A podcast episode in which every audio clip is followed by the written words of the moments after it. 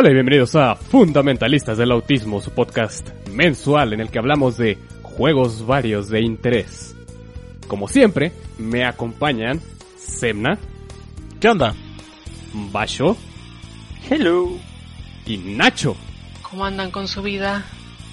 En esta ocasión no nos acompaña Anto tú ahí unas cuestiones de la vida. Vamos a ver qué hacemos para traerles el, el jueguito que, que nos hace falta.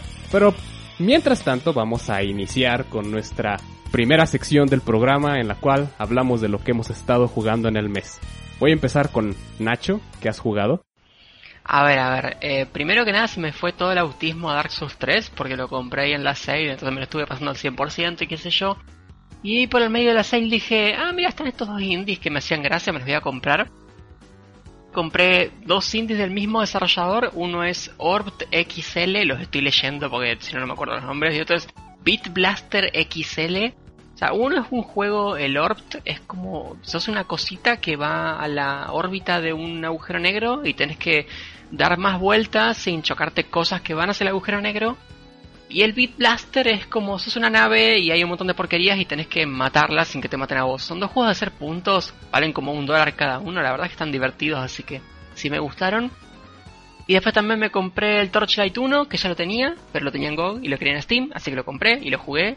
Y me lo pasé en un día porque había, había un logro tonto de decir, ah, pásatelo en 5 horas. Entonces dije, a ver, como tiene la tarde, la tarde libre, lo puse en fácil y vi qué tal. Y sí, te lo puedes pasar como en 2 o 3 horas. Entonces jugué eso. Y el día antes de, del que estamos grabando esto, empezamos el, el, famoso New Game Plus con, con LNX de Dark Souls 2, que lo estuvimos diciendo un montón que íbamos a empezar, lo íbamos a empezar. Y lo empezamos ahí toda la madrugada, 6 horas de autismo.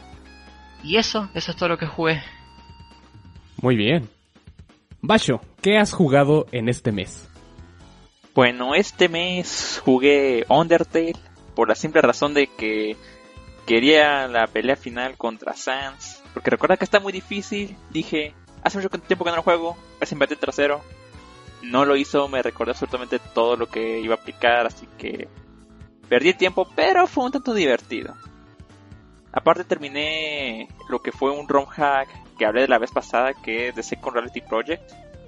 Ya completé la segunda parte, me faltaba lo que eran los dos últimos mundos, lo que es en teoría los dos últimos mundos.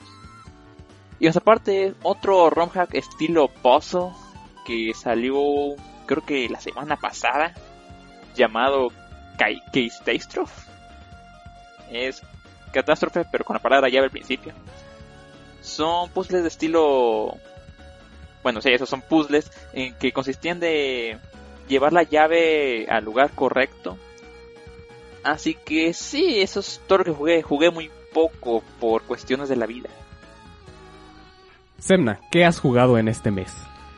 Pues mira, ya fue finales, ahorita ya estoy por fin de vacaciones, así que no jugué mucho, pero en estos días he jugado algunas cosillas. Continué Momodora 3, seguí con Counter Strike, así que si tuvieron el bingo de LNX, perdieron porque no jugué solo Counter. Eh, también en las rebajas compré Dark Souls 2, así que Scholar of the. Así que le he estado dando tantito y está muy chido el juego. No, no tengo ninguna pega con él. Y ha sido todo lo que he jugado. No fue puro Counter Strike, así que Word, supongo. Bueno, y por último les comento lo que he estado jugando yo en el mes. Como ya había comentado Nacho, que compró Dark Souls 3, pues también me pegó ahí la manía. Lo estuve dando otra oportunidad, otro build diferente. Vamos a ver qué tal jala el, la nueva implementación de Poise que le hicieron en el, en el Hyper Armor. Funciona bien, pero creo que la verdad la, la solución es usar Iron Flesh. También me compré en las rebajas de Steam el Dark Souls 2, Scholar of the First Sin. De las únicas cosas que compré, lo compré para hacer ahí el, el ROM Cop con Nacho, que está por ahí archivado en, su canal de, de, Twitch. Ahí por si lo quieren pasar a ver el, autismo de 6 horas que hicimos ahí. Que también a veces se organizaban cosillas de Street Fighter 3 Third Strike. Y me puse a picarle ahí a varios personajes. Aprendí a usar tantito a Ibuki. Está bastante interesante el personaje. Entre otras cosas, también compré Tricky Towers en esta rebaja de Steam. Es la última cosa que compré. No, no adquirí un montón de cosas porque ya había comprado varios juegos de GOG. Y estuve jugando con Basho y con Black Hunter. Ahí nos pusimos a, a tumbar torres de manera obsesiva. Bastante chido si, tienen amigos para jugarlo. Altamente recomendado. Y también me puse a jugar... se- Seguí jugando Oblivion porque a veces me salen historias chiditas. Y la verdad... Sí, sí es un, es un buen juego para meterle un par de horas, aunque no lo vayas a completar, como les habíamos comentado en el podcast pasado. Y bien, ha llegado el momento de nuestra parte principal del programa en la cual hablamos de un juego un poco más a fondo. En esta ocasión voy a empezar yo porque como saben lo hacemos por orden en, en el cual salieron los juegos. Y en esta ocasión les voy a hablar de un juego que no hablo, de un tipo de juego que no hablo mucho, no es mi género favorito entre el mar de, cosas que hay entre los videojuegos y entre el aún más mar de cosas que han producido entre los first person shooter. Tal vez uno de los más importantes del género y por eso uno de mis favoritos. Estoy hablando de Doom.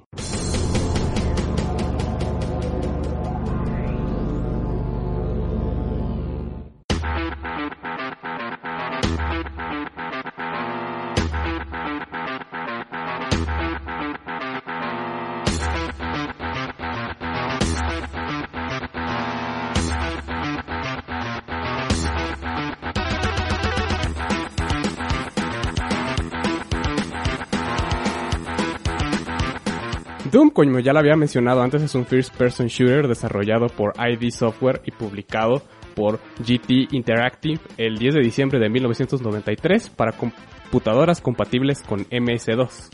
Este juego ha sido portado a un sinfín de plataformas. Con el paso de los años, si tiene suficiente poder, existe un port de Doom. Por lo cual no me voy a molestar en listar el resto de las plataformas para las cuales pueden obtener y, y jugar Doom. Es una lista muy grande. Y posiblemente, si- les digo, si tienen algo que tenga un procesador, puede correrlo. Inclusive su celular puede correrlo. Siendo un juego de tanto renombre e impactante para el mundo de los videojuegos, puede parecer un poco tedioso que hable por él de enésima vez en la historia.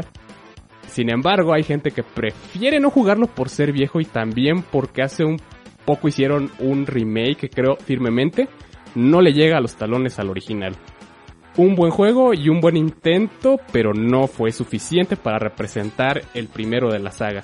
Incluso me gustaría disuadir a quienes lo escuchan de que su primera experiencia sea Brutal Doom, que es uno de los mods más famosos de este juego. Que si bien parece divertido para los niños impresionables de 13 años, en realidad no captura la verdadera esencia de este juego. Les voy a comentar por qué. Sorprendentemente Doom fue desarrollado en un año. Sí, lo sé. Cosa que hoy en día nuestros desarrolladores indie sufrirían haciendo de la misma manera y desarrollando... Y las desarrolladoras grandes no considerarían hacerlo por las tendencias de la industria.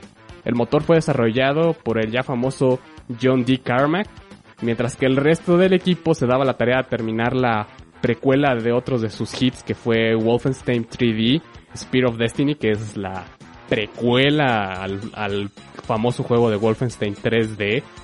El diseño de nivel fue por parte de John Romero y de Sandy Peterson.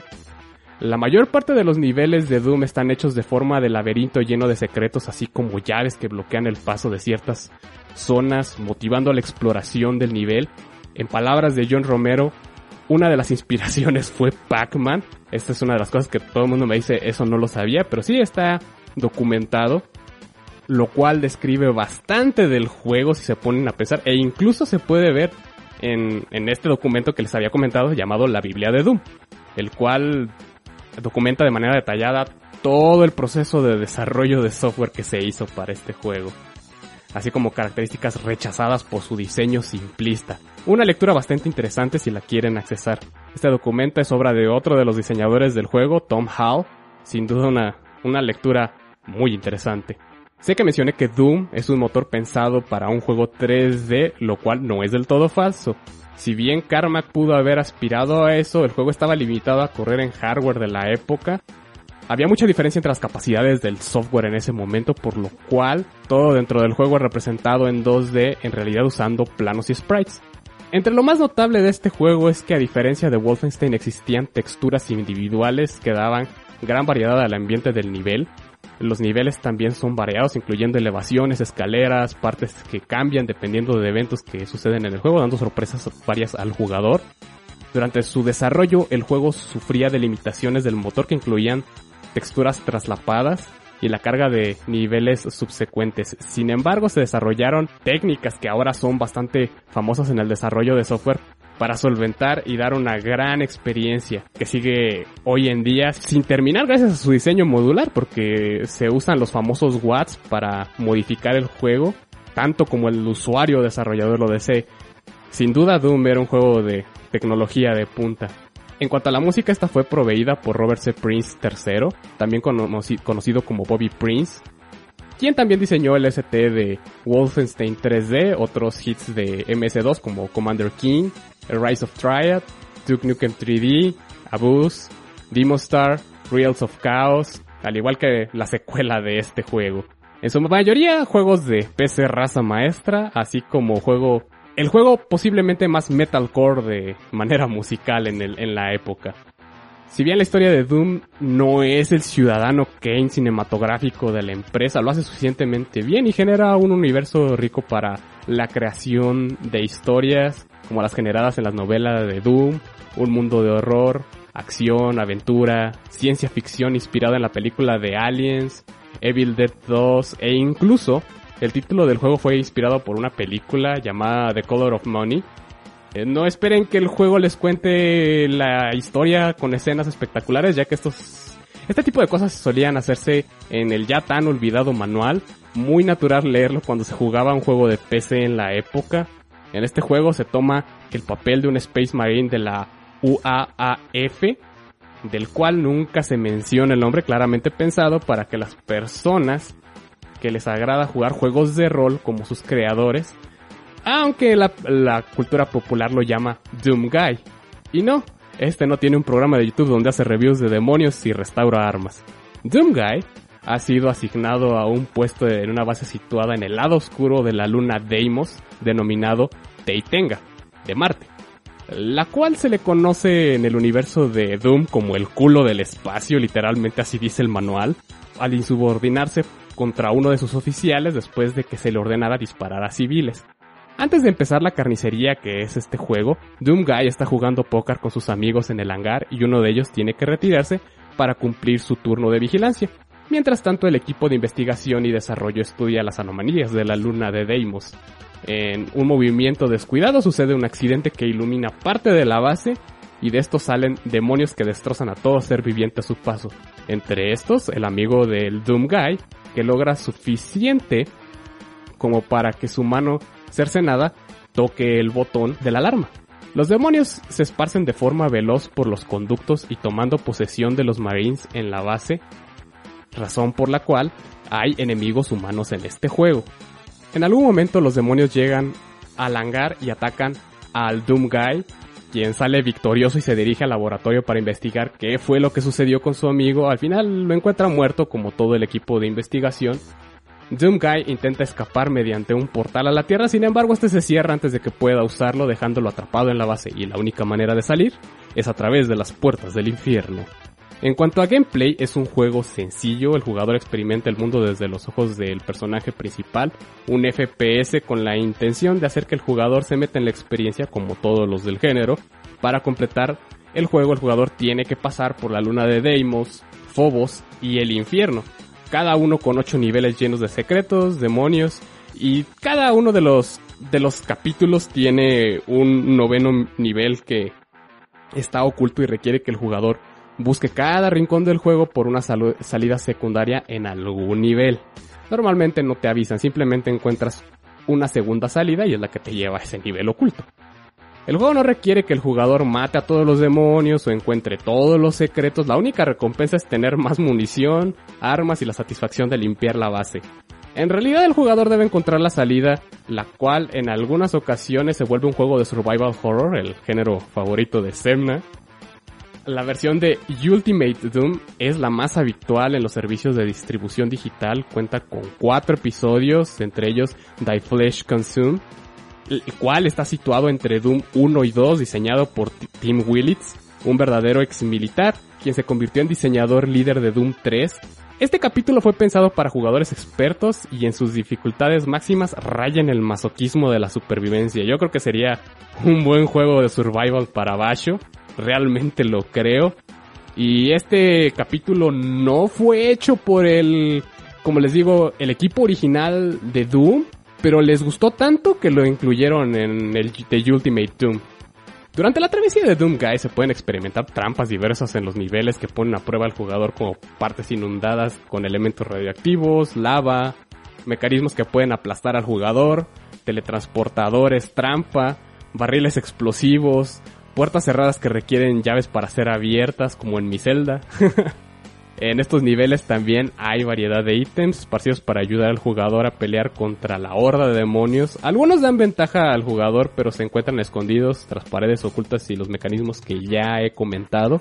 Entre estos ítems tenemos la poción de vida, es una de las cosas que se ven luego luego, restar a 1% de vida con el límite de restaurar al jugador más allá del, del 100% con límite 200%. O sea, restaura de uno en uno hasta llegar a 200. Steam Pack restaura 10% de vida, límite 200. Med Pack restaura un 25% de vida, son las cajitas estas de que son son son el ítem de los ítems que más curan que se ven regularmente. Aumenta la vida con un límite de 100%. Y entre los que recargan vida, el último que tenemos es la Soul Sphere, que recarga 100% de vida con un límite de 200. Esto es su pan de cada día, es la cosa que se tiene que estar regulando constantemente por parte del jugador. Aquí no les van a recobrar la vida automáticamente, tienen que administrarlo ustedes.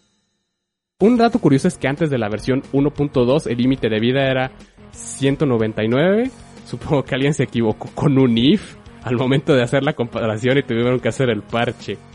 También tenemos las armaduras, que está el, casquito de la, armadura espiritual que restaura 1% de armadura, límite 200, como, igual que en las pociones de vida.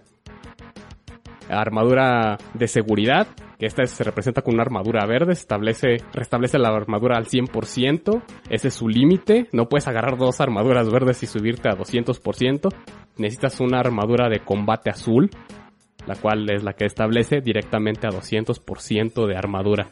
Lo cual es la reducción de daño que se les hace. Hay demonios que pegan muy fuerte y si no traen armadura, les va a doler. Entre otros tenemos ítems como la mochila que dobla la capacidad de la munición que puede cargar el jugador. El ítem de Berserk que restaura 100% de vida del jugador y aumenta por 10 el, el daño de los puños, cambia la paleta de gráficos, eh, posiblemente uno de los más divertidos de usar. El mapa por computadora que dibuja todo el mapa y marca las partes no visitadas, muy útil si ustedes quieren encontrar secretos o están tratando de navegar en el nivel, ah, luego se ponen los niveles muy grandes y es fácil perderse.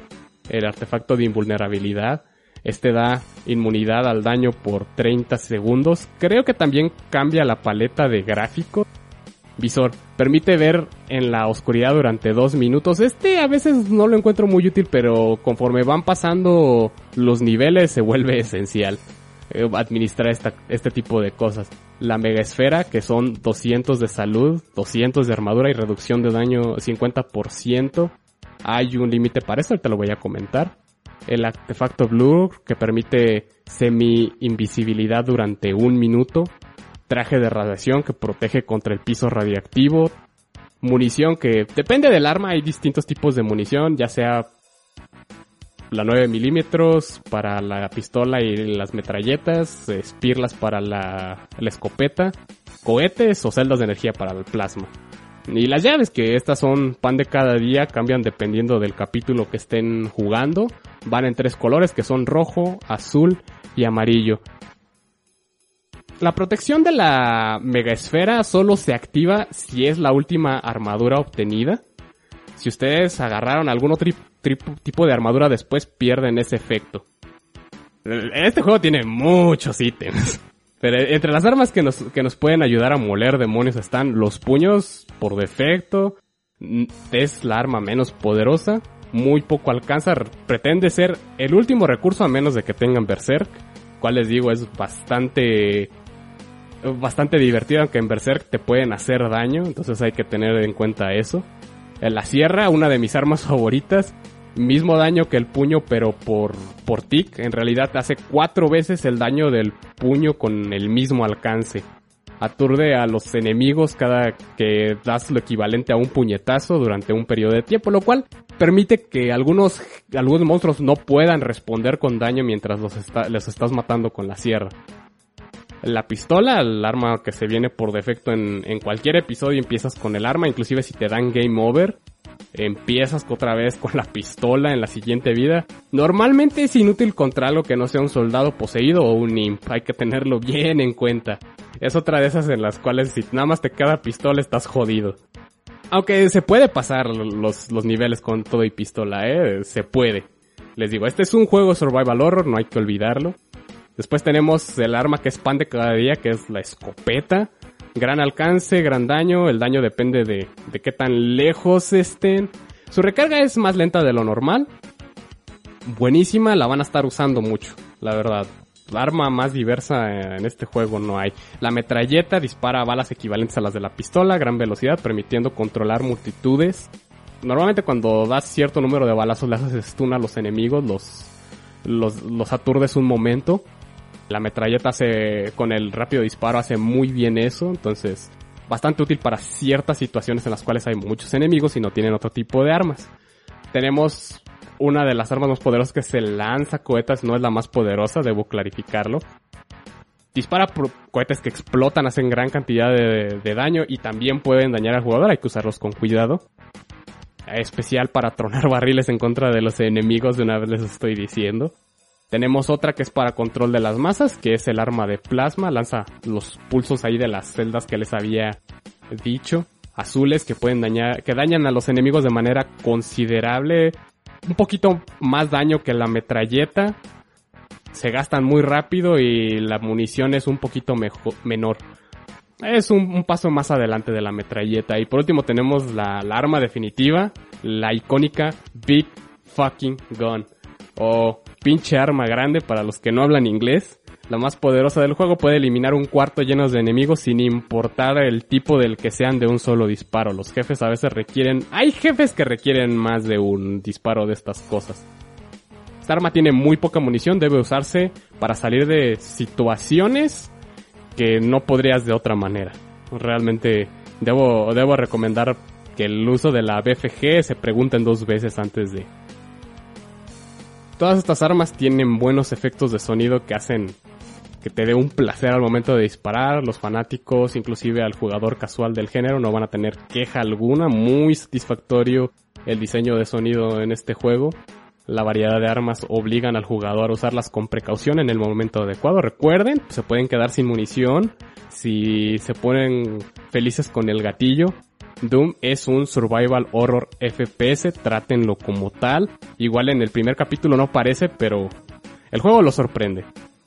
Tiene todo trampas, ambiente, puzzle, de combate, es decir, deben de matar monstruos de manera específica y usar switches de cierta forma para obtener ítems. Esto no es tan marcado en el primer episodio del juego como en el segundo y en el tercero. No se diga en el cuarto que el cuarto es todo un reto, un reto masoquista en el cual hasta se deben matar enemigos en cierto orden. No recuerdo si, esa última parte se requiere. Pero hay partes en las que son difíciles de pasar si no matan enemigos en cierto orden, si no hay una estrategia para pasar el, nivel. Entre los demonios que tenemos que matar para, para salir de, de este embrollo tenemos a los zombies o poseídos Vienen dos sabores que son los de escopeta y los de pistola, como lo había dicho.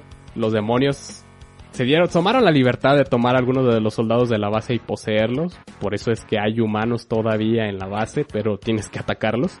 El Im, un demonio de forma humana, color café, lanza zarpazos a corto alcance y a largo alcance bolas de fuego. El demonio, también llamado Pinky por el color de piel, son grandes, musculosos y sus ataques de corto alcance son bastante graves tienden a flanquear a su enemigo en grandes números, te, lo tienen jarcodeado eso, así que siempre tengan cuidado, no se dejen rodear. Espectro, igual al demonio, solamente que este tiene como camuflaje, no se, no se ve fácilmente, los puede sorprender, les puede sacar un pedo. De nuevo, survival horror. El alma perdida son cráneos flotantes que se estrellan en su oponente y lo rodean. O tal vez el enemigo más castroso de todos, el valor, varón del infierno, mitad minotauro satir, lanzan una poderosas bolas verdes de fuego y utilizan sus garras a corto alcance. Tienen mucha vida, posiblemente uno de los enemigos más molestos de este juego. Tenemos uno de, los enemigos más icónicos que es el Demon, que son demonios flotantes rojos esféricos con cuernos y solamente un ojo. Se mueven muy lento, pero lanzan de bolas de electricidad y muerden y estos sí que lastiman. Después tenemos al ciberdemonio, que según recuerdo es propiamente un jefe en este juego y ya después lo ponen como un enemigo rebajado en muchos watts. No recuerdo si en Die Flesh Consume lo ponen como enemigo normal a veces. Creo que sí. O es un humanoide gigante con partes mecánicas que lanza misiles y se mueve muy rápido para estar de ese tamaño y de esa forma. Y por último tenemos al demonio más fuerte de todos que es la araña mente maestra es un cerebro con ojos, boca y cuerpo mecánico parecido al de una araña. Eh, la parte de abajo tiene una metralleta gigante que hace el triple de daño por disparo, es inmune a las explosiones y es el enemigo con más vida de todos, como ya lo había mencionado. Los demonios tienen cierta ventaja y es que si otro demonio de algún otro tipo los ataca, estos dudes se enojan y, y, puedes utilizar otros demonios para que peleen de tu lado. También depende de la dificultad eh, la experiencia que vayan a tener en este juego. Entre las dificultades tenemos muy joven para morir, pocos enemigos, el jugador solo recibe la mitad de daño y el doble de munición. La verdad es muy fácil pasar si ustedes están acostumbrados a nada más jugar shooters y nada más quieren disparar y divertirse. Too Young to Die es una dificultad para ustedes. Después tenemos A No Too Rough, que es No me des tan duro. Aún considerado como fácil, tiene una munición cantidad de armas normal, no es el doble como en la dificultad anterior y los enemigos pues están en cantidades normales, no cambia mucho. Después tenemos la dificultad que se considera normal que es Hurt Me Plenty, o sea, hiéreme mucho. en algunos lo traducen así. Yo normalmente no juego Doom en español, así que eh, por eso les digo las dificultades en inglés. Nivel normal, enemigos normales, munición normal, como pensaron que la gente jugaría el juego. Después tenemos mi dificultad favorita y es la que más se juega, que es ultraviolencia. Hay más enemigos de lo normal, todo lo demás se mantiene bien, es la dificultad por excelencia de los fans de la saga, lo he dicho.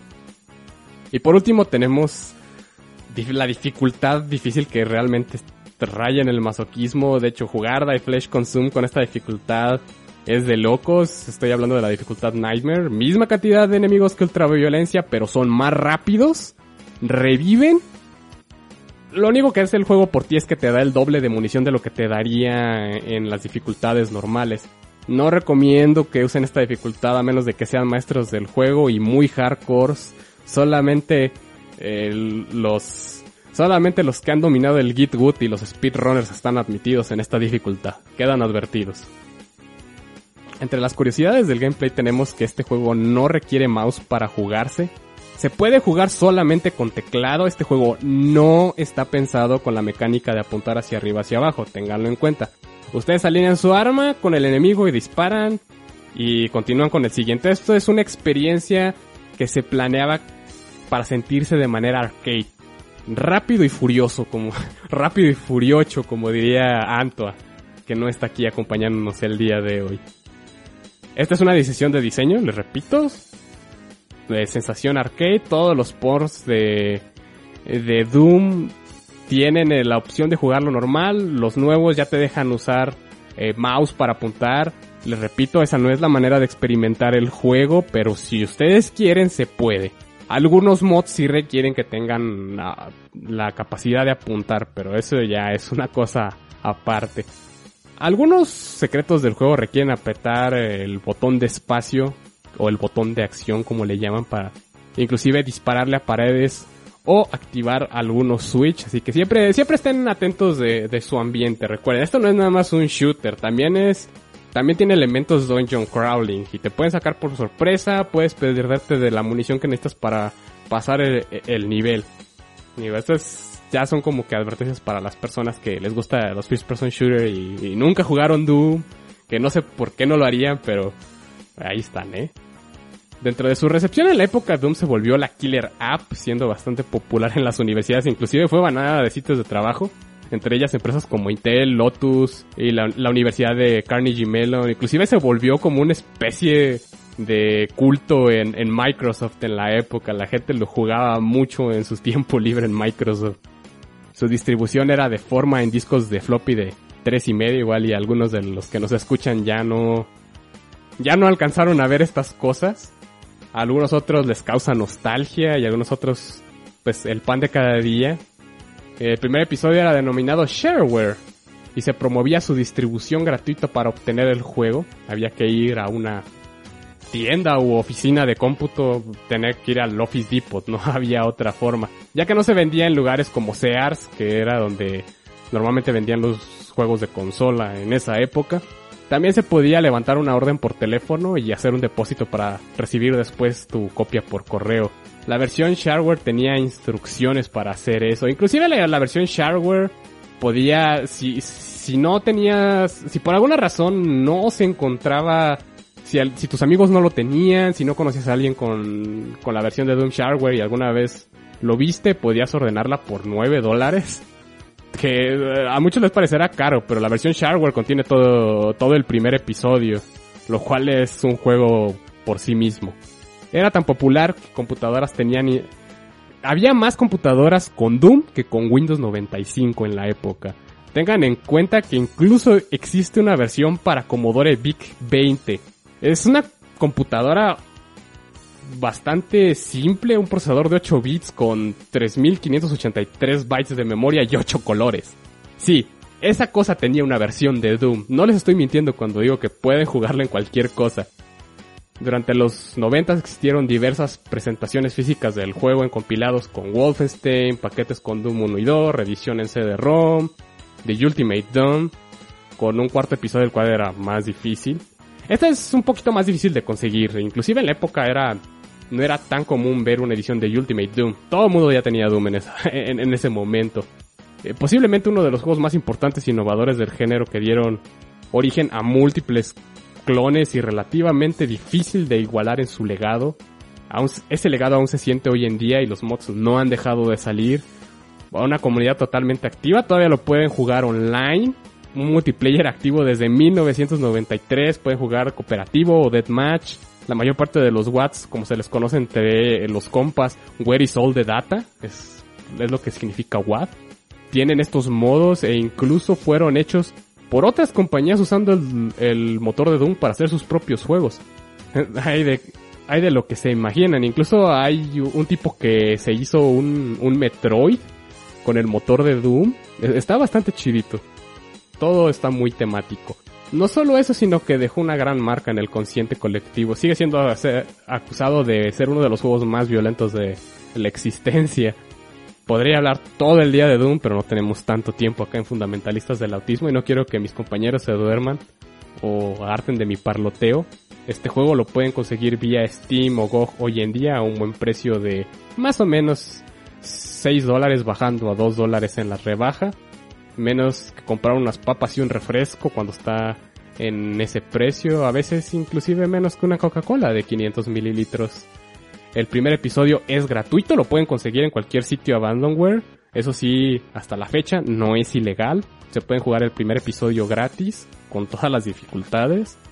En físico sí ronda entre 10 a 100 dólares dependiendo de, de la edición que quieran. Un juego bastante accesible. Si no les gusta el primer episodio, no gastan un solo peso. Se los repito. Aunque no recomiendo, también existen versiones de consola. Si ustedes lo quieren jugar en su 360, en su PlayStation 3 eh, venía con Doom 3, la BFG Edition, eh, que también está obviamente en PC y pueden comprar la versión de, de, PC y también viene con el 1 y con el 2, aunque no lo recomiendo a menos de que quieran desbloquear los trofeos. Este juego, repito, corre en todo. Yo les recomiendo que se compren la versión de Steam o de GOG. Estas por defecto usan MS2, pero no las corran así. Nada más saquen en los watts y utilicen algún motor como PRBoom, GZ Doom o, o Sandronum, los cuales te van a dejar usar los mods y los, y los watts modernos, inclusive si quieren apuntar con mouse, pueden usarlo y no importa si tienen Windows, Linux o Mac. están portados estos motores. Por último, debo mencionar que en el 2016 esta saga hizo reboot. Si bien el juego nuevo es un buen juego, muy divertido, les insisto que jueguen el original primero. Ese remake no le llega ni a las rodillas. Ustedes, compañeros, ¿qué opinan? ¿Han jugado Doom? Yo imagino que algunos sí, porque es un juego súper popular. Sí, yo jugué Doom en la secundaria, creo.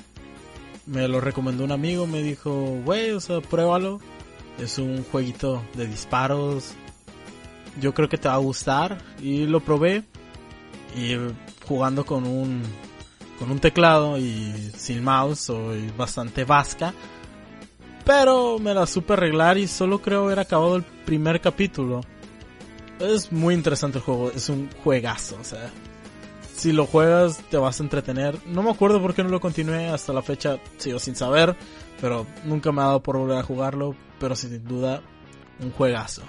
Sí, dude, y el survival horror no empieza en el primer episodio, en en el segundo, en la mitad del segundo, ya empieza a ser survival. En el tercero es, como si jugaras en, una verdadera ciudad llena de demonios. Eh. La verdad, te, lo, te recomiendo mucho que lo que, que el, juegues el tercer episodio, por lo menos. Sí, igual y luego le doy una checada. Igual lo compro en Steam. Como dices, ahorita está en 55 pesos. Y en rebajas lo ponen en 17 o algo así. Es un juego muy barato conseguir con cromo se lo pueden comprar incluso, o sea, no, no es nada caro, nada caro. Inclusive si quieren nada más el primer episodio, es gratis. Basho. Bueno, lo que fue Doom 1 no lo jugué tanto. Lo que sí he jugado más es Doom 2 con watts customizados. El que más tengo recuerdo es un watt navideño que se pasa de ver con los enemigos. Porque creo que recuerdo que hay un nivel con 200 Cyber Demons mientras dicen frases de feliz Navidad mientras te matan. Creo que eso fue lo más divertido, una de las cosas más divertidas que he hecho en Doom. Repito, es Doom 2. Lo que fue Doom 1 no lo he jugado y he tenido en tiempo de espera por mucho tiempo. Y ya que ahora me dices de ese cuarto capítulo masoquista, ya es un... debo de hacerlo. Sí, ese capítulo de Die Flesh Consume está bastante dificilito, ¿eh? Sí, es, no, es apto para los, para los que no quieren un reto. ¿Y tú, Nacho, qué opinas? Yo también he jugado Doom, pero ya en épocas más recientes. Mi primer Doom fue el 3, allá como, creo que salió en 2005 el juego, yo lo jugué más o menos por aquella época. El juego no me encantaba, pero me atraía mucho la parte técnica, porque se veían muchas cosas que eran poco comunes en aquella época. Pero volviendo a lo que nos ocupa, Doom 1, yo lo jugué siendo bastante más grande. Y al igual que Semna no lo he terminado, he jugado lo que es el primer capítulo nomás. ¿Por qué? Tampoco sé. Me acuerdo que me, me hizo gracia, lo quise probar y jugué el primer capítulo, por algún motivo lo dejé y después como supongo yo que como cuando vos arrancás un nuevo capítulo es como si fuera un juego nuevo y no continúas con las armas y las cosas que tenías. Supongo por eso me desalentó porque era como arrancar todo de nuevo y no, y perdía lo que era la, continuidad. Pero más allá de eso, también yo te iba a hacer una pregunta que vos la, contestaste cuando empezaste a hablar de los Source Sports y todo eso. Yo en aquel momento lo jugué usando C-Doom en particular. Y eh, lo usé usando enteramente teclado. Y la verdad que algo que quiero hacer es retomar el juego, pasármelo entero, pero usando mouse. Porque sí he visto que es una experiencia diferente y creo que que me quedaría más cómodo a mí. Entonces vos recomendás esos orpods que, que recomendaste ahí y jugarlo con mouse, ¿vos qué opinás? ¿Preferís con teclado o aunque sea para probarlo, mouse está bueno? No, esto, este juego no fue diseñado para jugarse con mouse. Esa es mi, mi, mi posición. Yo también creo que el juego no necesita mouse. Igual si ustedes se sienten más cómodos, pues nadie los detiene. Digo, al fin y al cabo es para que, para que se diviertan un rato. Sí, eso ante todo. Solo te digo, cuando jugué el primer capítulo, creo que se llama eh, Knee Deep into Hell o algo así. Eh, me gustó bastante, el juego con teclado, no me incomodó. También en aquella época había jugado menos FPS que ahora, que tampoco es mi género favorito, pero he jugado un par ya. Y sí he visto videos con gente jugándolo ya con mouse y se siente más rápido. Me recuerda quizás un poco más al, a lo que podría ser un gameplay de un Half-Life, que es uno de mis juegos favoritos en, el género. Y por eso por ahí pienso que, me puede atraer todavía más de lo que me gustó cuando, cuando jugué con, con teclado. Aunque a vos no te guste Half-Life, pero bueno. Bueno, de todas maneras, incluso si lo compran en, en consola y lo tienen en consola o quieren conectarle ahí un control, mm, funciona bien. O sea, no, no hay problema precisamente porque este juego no está diseñado para que tengas que usar el mouse. O sea, apuntar no es un problema. Y bueno, pues eso sería todo por parte de Doom. Si ustedes ahí tienen sus historias con Doom, nos las, las comentan. Porque sé, sé que e, es, un juego popular, pero de todas maneras quería hablar, hablar de él porque significa mucho para mí. Y bueno, proseguimos con otro de nuestros miembros. Nos trae otra cuestión bastante especial y que de cierta manera estuvieron marcando una época. Basho, ¿de qué juego nos vas a hablar esta vez? Bueno, en esta ocasión les voy a mencionar un juego que, como dijo el NX, marcó una época, hizo un tanto un choque viral en lo que eran los Let's Plays, en la época de Let's Plays, Estamos hablando de 2007, 2010. Yo voy a hablar de un juego difícil. Pero difícil en no nivel. Voy a hablarles de Kaizo Mario World.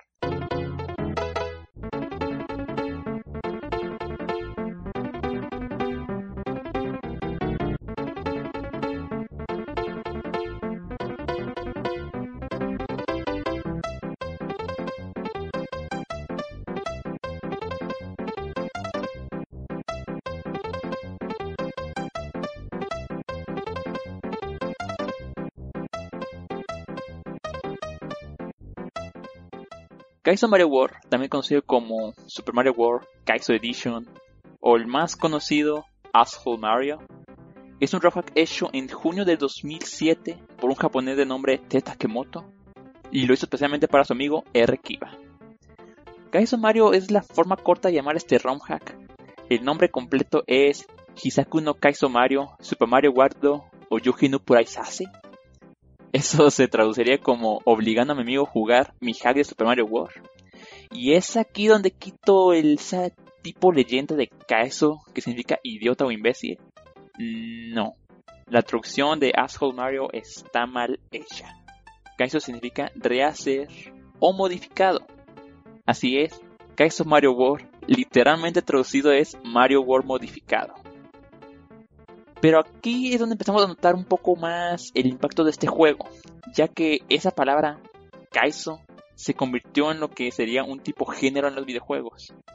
Porque si hoy en día se habla un tanto de Kaizo, sabe que está hablando de un juego súper difícil e insano. Eso y de parte de usar un millón de save states, rewinds y tener mucha, mucha, mucha, pero mucha paciencia el momento de jugarlo. En lo que fue 2008, salió lo que fue la secuela de este juego, un año después. Y no fue hasta el 2012 que hubo una tercera parte de esta entrega. Ahora les preguntarán, ¿cómo un juego tan difícil y estúpido se hizo popular?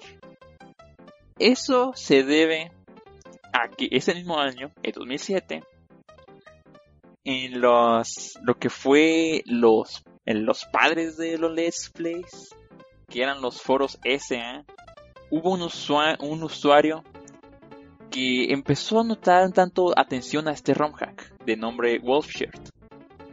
Cuando se puso en lo que fue en esos foros lo que ves del ROM hack, hubo tres personajes que hasta la fecha creo que uno sigue siendo más o menos conocido. Esos tres eran Wuga, Psychedelic Evil y el más conocido y ah, para algunos Dead Players de la época dorada, su maestro, Proton John. Ahora, en esta época dorada, lo que fue Kaizo fue más o menos lo que era un juego que era considerado un reto y un total desafío. Este juego, como ya dije, requiere el uso de save states, una práctica que la verdad yo estoy muy en contra en la actualidad. Es Kaizo la única excepción con la que quito esa regla de usar save states. Lo que era Psychedelic Idol fue lo suficientemente insano para llegar a ser 5 de los 14 niveles sin save states. Mientras que Proton John, que es el que más popularizó este juego, se pasó toda la saga. Más aparte, creo que jugó Kaizo 2, de eso no estoy totalmente seguro, ya no recuerdo. Ahora, como dije, Kaizo cuenta con 14 niveles. Es considerado un juego corto, pero digo considerado porque a pesar de que son tan poquitos niveles, puedes llegar a tardar más de 3 horas en uno, aún usando save states. El nivel 1 lo que muestra es básicamente el cómo va a estar este hack. Porque en la primera pantalla lo primero que recibes son 5 bullet bits en directo a la cara. De que es fácil, aquí donde va a morir mínimo unas 10 veces. Si es que no sabes cómo se controla Mario. Porque recuerden, aunque sea un hack difícil, esto no quita el hecho de que necesitas mucha, pero mucha habilidad. Después, en lo que vas pasando en este nivel, te estás dando cuenta que hay bastantes cosas de diseño nivel que no serían consideradas correctas. Eso es normal en Kaizo. Y luego hay trampas inusuales. Entre ellas de que no las ves hasta el momento que las activas. Sí, estoy hablando del famosísimo Invisible Coin Block una de las trampas más culeras que te puedes encontrar en un juego es de, oh, este salto es muy difícil. Saltas y si saltas de una manera en la que se pone que debes de saltar, activas este bloque y te tiras directo a un precipicio. Actualmente sigue siendo una de las trampas más ojetes que te puedes encontrar en un juego. Que dicho y hecho, cuando salió Mario Maker, fue una de las trampas más conocidas y las más odiadas de la misma manera. Ahora, lo que fue el nivel 2, se supone que era un estadio bonus, que era un juego, era un nivel más o menos tranquilo y no debía hacer mucho. No, en este ROM hack se muestra que tienes que hacer rápido, porque debes saber con precisión qué es lo que debes saber a pesar de no haberlo visto y siempre esperar lo inesperado. En eso hablo en cierta parte al final. Luego llegamos a lo que es el nivel 3. Un nivel donde mantiene delfines. Aquí es donde te estás dando cuenta que aunque haya cosas que se supone que te deben ayudar, están dispuestas a matarte. Luego vamos a nivel 4, lo que es un autoscroll que a pesar de ser un autoscroll es algo un tanto castrante de que te limite tu movimiento, sigue siendo un dolor en el trasero porque hay plataformero un tanto justo. Con tanto justo me refiero a que básicamente tocas 8 píxeles de lava y sigues vivo. Y tienes que saber eso simplemente para tener una oportunidad en este nivel. Después vamos a nivel 5, que es una casa fantasma. Así es, este nivel es un maldito laberinto. Y aparte, es un laberinto muy, muy, muy difícil y que debes esperar bloques invisibles para que te ayuden. Después vamos a lo que es un nivel de agua. Aquí hay una trampa en particular que todo el mundo odió. Porque es un pasadizo donde si quieres, si quieres nadar rápido te vas a de monsters y vas a morir. Pero si no pasa rápido, hay una Bullet Bill que te va a flanquear y te va a matar. Aquí medio mundo no sabía cómo pasar esta trampa. Y se descubrió que podías pasar por debajo del nivel. Para pasar todo el nivel. Si no puso lo que son trampas mortales debajo del, del nivel. Así de que si sabes de este truco, ese nivel es fácil. Después vamos a otro Twitch Palace Aquí hay que ser un tanto tranquilo porque hay monsters por doquier. Y aquí está el nivel más difícil del juego, lo que es el nivel 8, Ultra Star.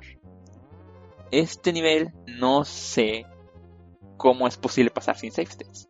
Porque es muy preciso en todo momento.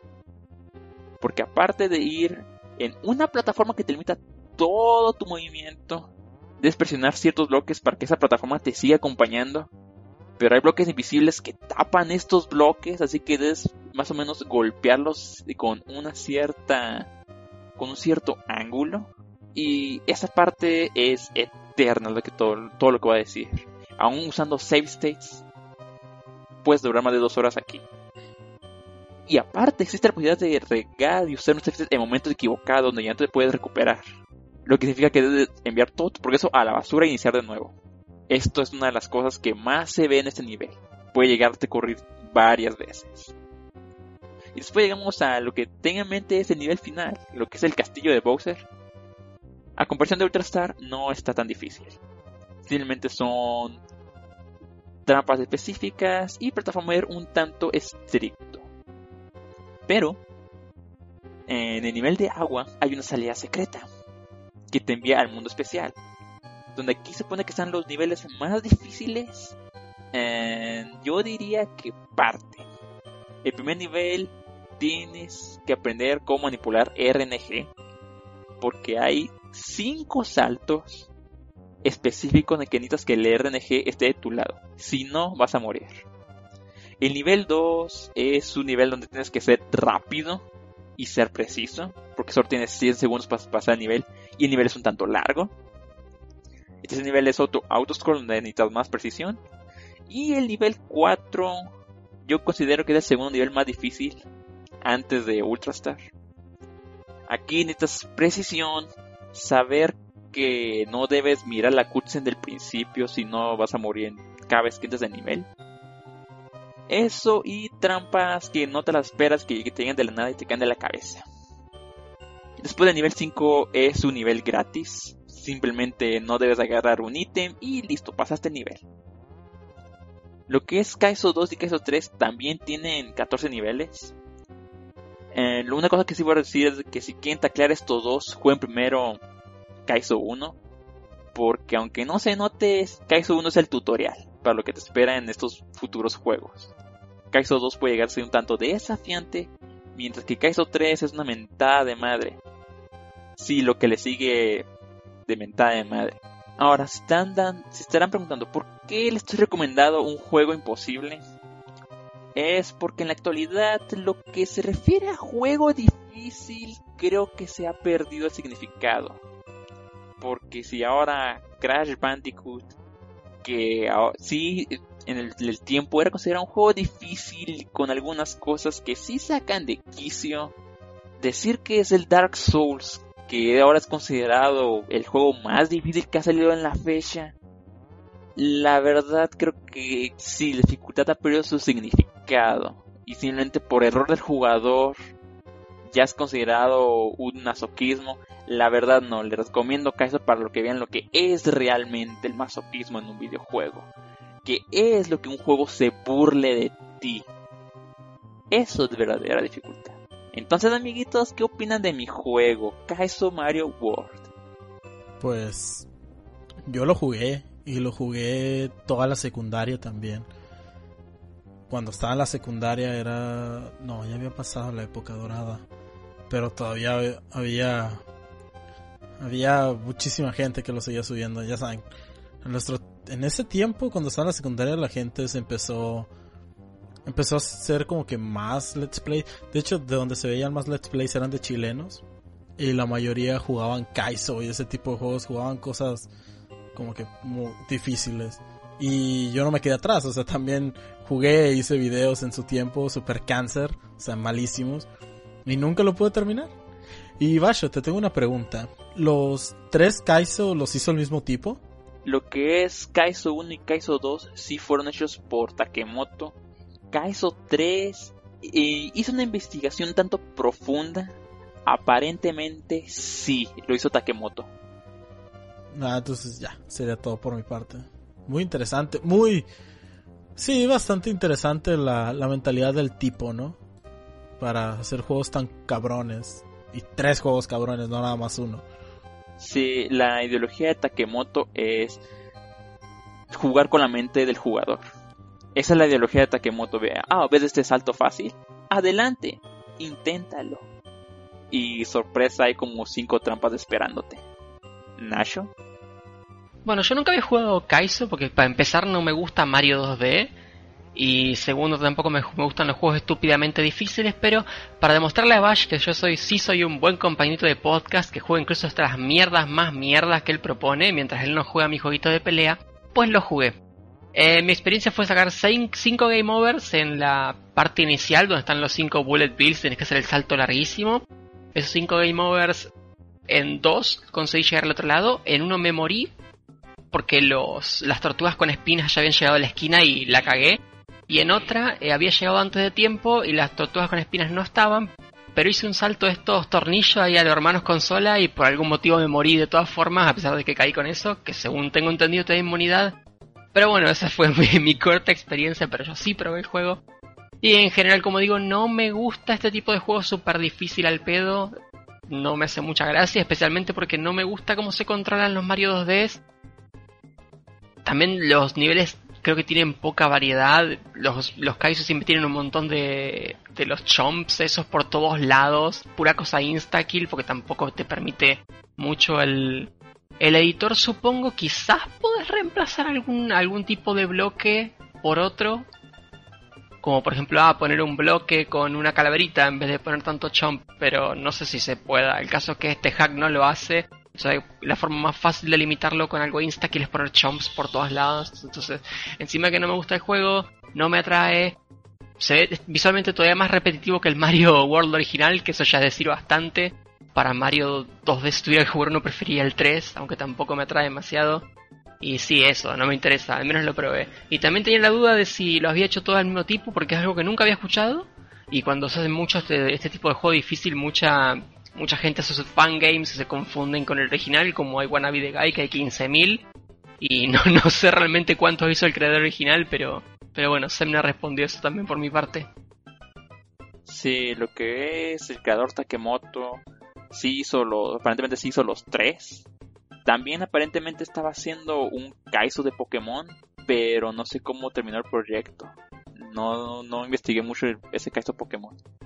El NX, Kaizo, Mira, por mi parte yo lo jugué más o menos en entre las épocas que se volvió relevante, cuando todo el mundo empezó a hacer videos, decía, ah, sí, Kaizo, mira, este juego hardcore para, solamente para jugadores que se respetan de verdad, decían mis amigos, ¿no? Y se descargaban, solíamos jugar I Wanna Be The Guy y todos esos chunches. Obviamente Kaizo no pasó desapercibido. No me pasaron un ROM porque pueden encontrarlo, la forma normal de conseguirlo es necesitas tu, tu jueguito de Super Mario World y después parcharlo con el con lo que con, con tu favorito, normalmente Lunar, pero con tu con tu favorito lo, lo parchas, lo juegas en, en tu emulador porque este juego, según tengo entendido, fue diseñado para ser jugado en emulador. Creo que no funciona, no sé si funciona bien en, en hardware normal. ¿Funciona Bashot? Sí, sí hay cartuchos diseñados para jugar en Super Nintendo. Oh, ya veo. No más. Una modificación que le hicieron es que empiezas con 99 vidas. Solamente. Sí, la verdad es que la consola real no tiene save states a menos de que compres un aditamento especial, entonces... Es una inversión fuerte jugar Kaizo, realmente, porque me imagino que también los son un poquito más caros porque tienes que mandar modificar el, el cartucho o te venden pues uno ya modificado, entonces te cobran envío y todo el trabajo.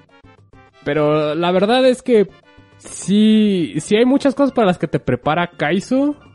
Y sí lo, sí lo llegué a jugar, no lo pasé. La verdad es que lo jugaba en tiempos libres cuando estaba en el laboratorio de cómputo corriendo pruebas o haciendo proyectos en la, en la universidad. Me tomaba un rato, jugaba, jugaba Kaizo más que nada como ejercicio de paciencia. Yo no, yo en lo personal no soy fan de los juegos estúpidamente difíciles. Me gusta, me gustan los retos. pero los retos razonables y, y Kaizo sí me hace un reto que a veces raya en lo, lo irrazonable, exige, exige mucho del jugador. Y si es pasable, inclusive se recomienda que se usen save states y se haga en emulador. Es, es posible. Es un ejercicio de paciencia y muchas de las personas que grababan videos en la época era lo que hacían, pues lo jugaban con save states, tardaban todo un episodio en siquiera pasar la mitad de, de un escenario si, si eran muy malos. Algunos podían pasar todo el escenario, a veces se pasaban dos escenarios, dependiendo de la habilidad. Hay personas que lo pasan sin save states, como Basho. Pero sí, es mi, mi opinión de Kaizo es si, si les gusta ejercitar su paciencia y, y les gustan los juegos que son crueles, pues igual Kaizo llena un nicho, pero en lo personal yo no, no es mi tipo de juego y, y no le diría a alguien, oye, juégate Kaizo, está bien chido. Te requiere un tipo especial de persona, pero pues acá tenemos también para nuestros nuestros hardcoretas que escuchan el podcast. Sí, bueno. Como dijo el NX, Kaizo sí es una prueba de paciencia. Sí recomiendo que jueguen los 3.6 stages, sobre todo el tercero, porque el tercero es más difícil que los otros dos anteriores. Si realmente quieren un poco sufrir y ver qué tanto les espera, les recomendaría jugar solamente el primer nivel del Kaizo 1. Intentarlo hacer sin save states. Solamente intentarlo. Pero sí. Esto fue Kaizo Mario por mi parte. Así que sí. Juego difícil. Injusto. Se burla de ti. Gracias por traernos un juego para cubrir esa parte de, del nicho que hay hoy en día. Eh, nuestro siguiente integrante nos hablará de un jueguito que posiblemente es, es, bastante peculiar y hoy en día de culto, podría decirse. Semna, ¿qué nos traes el día de hoy? Ahora traigo un juego que tampoco es un survival horror, así que, oh sorpresa. Y que tiene una, no tiene una ambientación oscura tampoco o too edgy for you, sino un juego con colores vivos y una música que te dan ganas de seguir jugando. Estoy hablando de Scott Pilgrim vs. The World, el videojuego.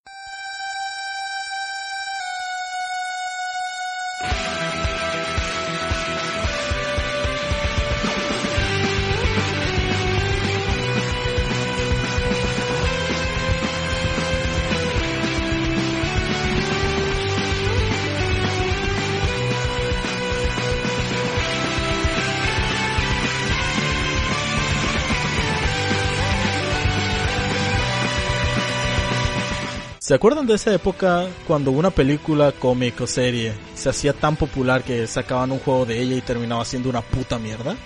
O un juego que era decente, pero no era una obra maestra o al final se terminan olvidando de él. Yo sé que más de uno ha jugado algún juego de ese tipo que se termina olvidando. Y me pueden venir muchísimos a la mente, algunos de ellos de la GBA. O también el famoso E.T. de Atari pues a Ubisoft Montreal pensó que sería una buena idea traer a las consolas de sobremesa un juego de una serie que tiene cómics y una película. Suena que tiene todo lo de perder, ¿verdad? Pues Ubisoft hizo un puto juegazo.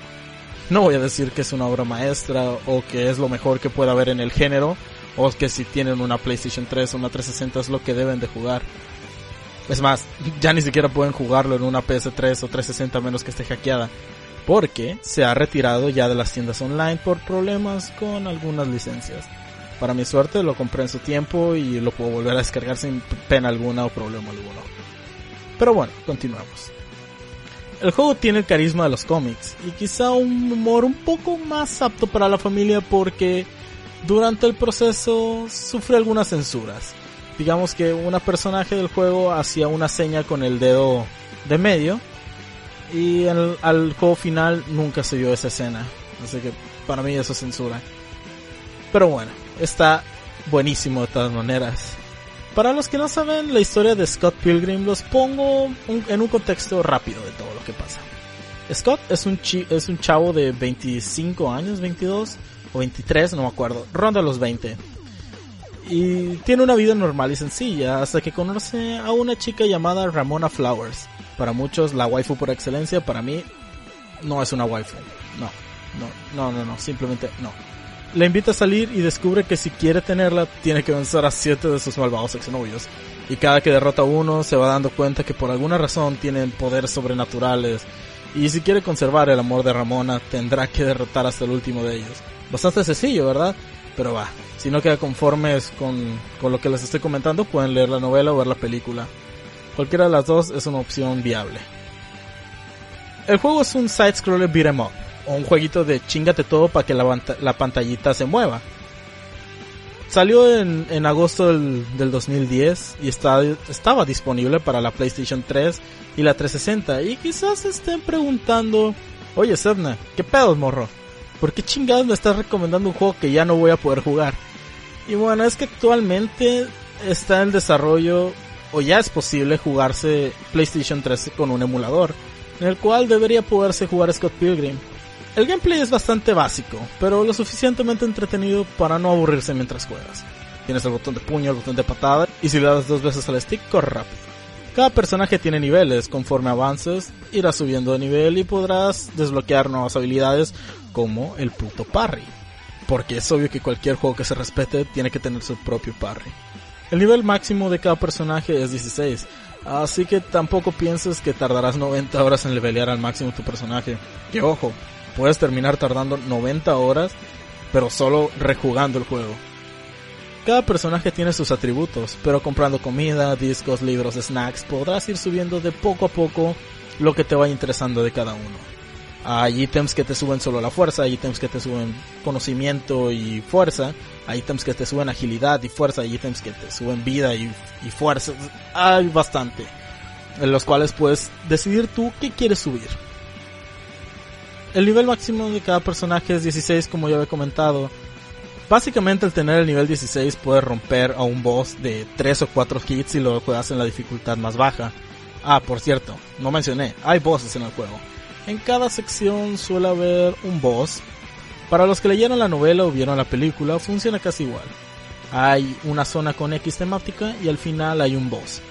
Va por orden de novela, primero Matthew Patel, después el skater, el vegano, la época bicuriosa, los gemelos y por último el jefe final, Gideon. Puedes jugar como los cuatro personajes principales de los cómics, Scott, Ramona, Kim y Stephen Stills y una vez terminado puedes jugar con Nega Scott. Cada uno con ataques diferentes, pero que al final son casi la misma cosa. Y por supuesto, cada personaje tiene un final diferente. Lo interesante aquí es que el juego tiene co-op local de 4 jugadores. Tengo muy buenos recuerdos cuando lo jugué con mi hermano, con amigos y hasta con mi pareja. Así que no hay excusa para, para decir que no tienes amigos porque hasta tu mamá puede jugarlo.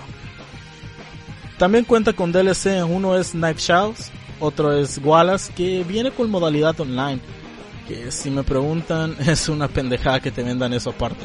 Y más estúpido que yo comprase eso. Pero bueno, la música es un punto muy fuerte del juego. Como lo mencioné al inicio, te hace querer seguir jugándolo. Y como lo pueden estar escuchando en estos momentos, la música tiene un tono 8 bits por ahí, pero no, no raya en lo antiguo. Suena muy buena. Suena muy chido. Así que si un día no tienen nada que hacer, les recomiendo que busquen el soundtrack de Scott Pilgrim y lo escuchen. Y bueno, es un juego bastante sencillo. De hecho, es un juego muy corto. así que sería todo por mi parte. Mis compañeros tienen algo que decir. LNX. Mira, yo lo compré más o menos un par de meses después de que saliera. Y fue el primer juego que compré en la PlayStation Store tenía ahí mi PlayStation 3, nada más tenía mi Metal Gear Solid 4, el, único juego que tenía, de hecho, es de los pocos juegos decentes que tenía en la época la consola. Ya después de, de un tiempo salieron cosas en la PCN, salió Mega Man 9, salió Scott Pilgrim y dije, pues voy a comprar estos dos con una tarjeta de la PCN. Posiblemente una, una gran compra no me dolió. Hasta hoy en día lo pienso, lo compré en mis, en mis años de, de estudiambre, cuando muy a fuerzas tenía para comprar jueguitos. Y pues no había mucha opción para jugar. Este nada más se puede jugar en 360 o en Play 3. Eh, posiblemente en la época lo más accesible era piratear 360 y ponerle el jueguito, se podía. Pero les digo, una, una gran compra, el soundtrack es hermoso, me, me transporta, es un juego clásico moderno, me transporta a, a esa época. Es de esos juegos, la jugabilidad es muy, si ustedes son fans de la saga River City Ransom, se juega casi igual, se basaron en, en ese tipo de gameplay. Queda muy bien con el, con el arte, las mecánicas. Igual el juego me recuerdo que cuando salió estaba un poquito buguiento. Sí te podías atravesar el piso, eh, o sea, pueden esperar todavía que sucedan ciertas cosas raras, pero no es tan común. El juego es bastante sólido, el estilo de juego depende de qué tanto nivel le quieran meter a su personaje, como dijo Semna, pueden eh, elegir un personaje dependiendo de sus habilidades o pueden moldearlo como se les dé la gana. Eso sí, obviamente requiere grinding.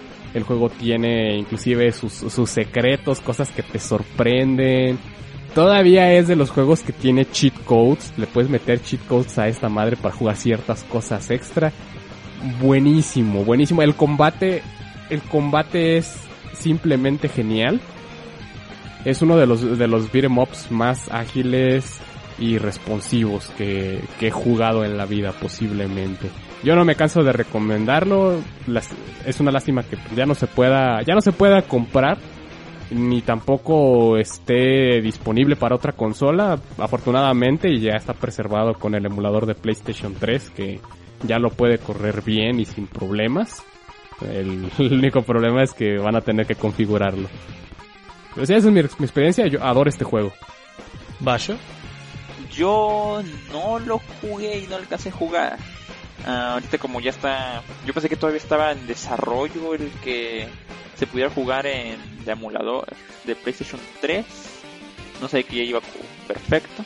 Voy a ver si mi computadora lo puede aguantar y lo puedo correr para por fin jugarlo. Lo que sí es que he escuchado todo el soundtrack de este juego. Sí está buenísimo, más porque yo soy un fan de la música de Chiptune. Así que sí.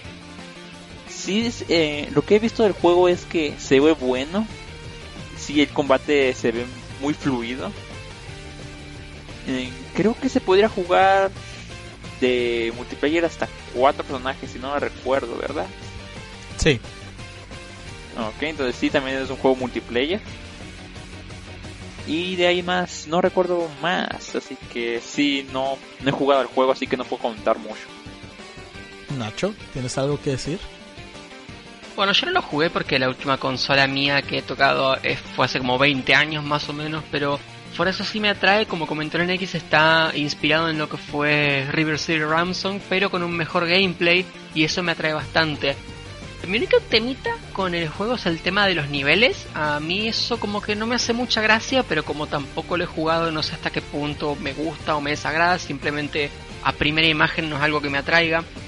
Yo estoy más acostumbrado a juegos donde tu nivel o no existe o es una mejora no muy relevante que te dan a modo de premio porque no te quiten vidas básicamente como pasa en algún Streets of Rage. Entonces esa partecita no me hace gracia pero pero fuera de eso sí he visto he visto gameplays se ve que es ágil es responsivo como como decía el NX y sí tendré interés en probarlo como estaba comentando Bash ya la emulación de de Play 3 ha avanzado lo suficiente como para que algunos juegos se jueguen básicamente perfecto. Scott Pilgrim es uno de ellos, Catherine es otro, que si mal no recuerdo el NX trajo hace un par de podcasts atrás, así que son dos juegos que podrían intentar probar.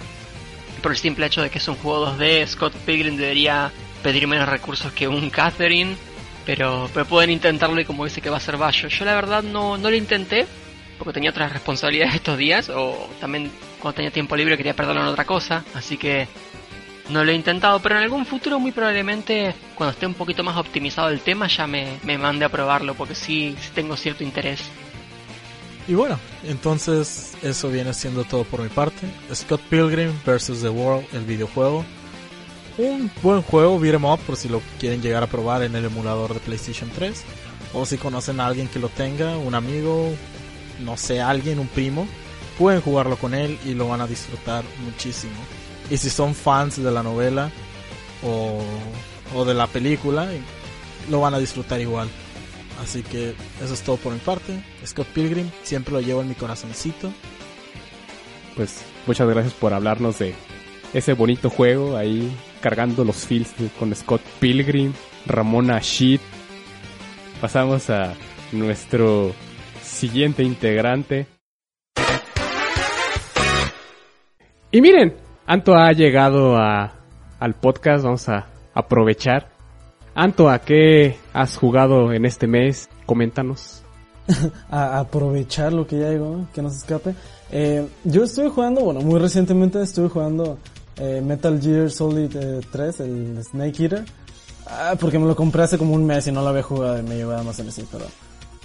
Eh, sí, está muy bueno el Snake Eater. Juegazo, man. Sí, ya voy en el... No me acuerdo cómo voy en... De... En el astronauta, sí, en ese, en el que siempre dicen, ah, mira, güey, maté al y ya, pues, me matan a mí. Pero me, no sé en qué parte voy de Snake ya le metí como 7 horas y aparte apenas llevo como 2 días. Eh, buen vicio, man. Y aparte de Snake Eater, em, un poquito de Skyrim, la avanzada de Skyrim, digo, no me está gustando mucho porque ya estaba muy acostumbrado a mi, a mi Oblivion de la DualSense y así. Y bueno, eso es básicamente cosas que... Ah, y Rocket League. Me compré Rocket League y estuve jugando un ratillo y llegué a platino con poquitos partidos y ya Sí, ya, ya estás este, bastante avanzado de, en, en Snake Eater. En, en, mi Metal Gear Solid 3. ahora sí tuvo bueno el autismo, ahora sí. Creo que, de hecho no, no jugaste más que Sem. oh, uh, claro. Counter Strike, Strike cuántas veces? ¿10? Semna. No, ahora no fue solo Counter Strike. ¿Ves? Ahí está el testimonio. ¿Qué hubo? Pasando a el, la parte central, Antua, ¿qué, ¿de qué jueguito nos vas a hablar en, en esta ocasión? Ah, sí, claro, yo hoy les traigo Risk of Rain.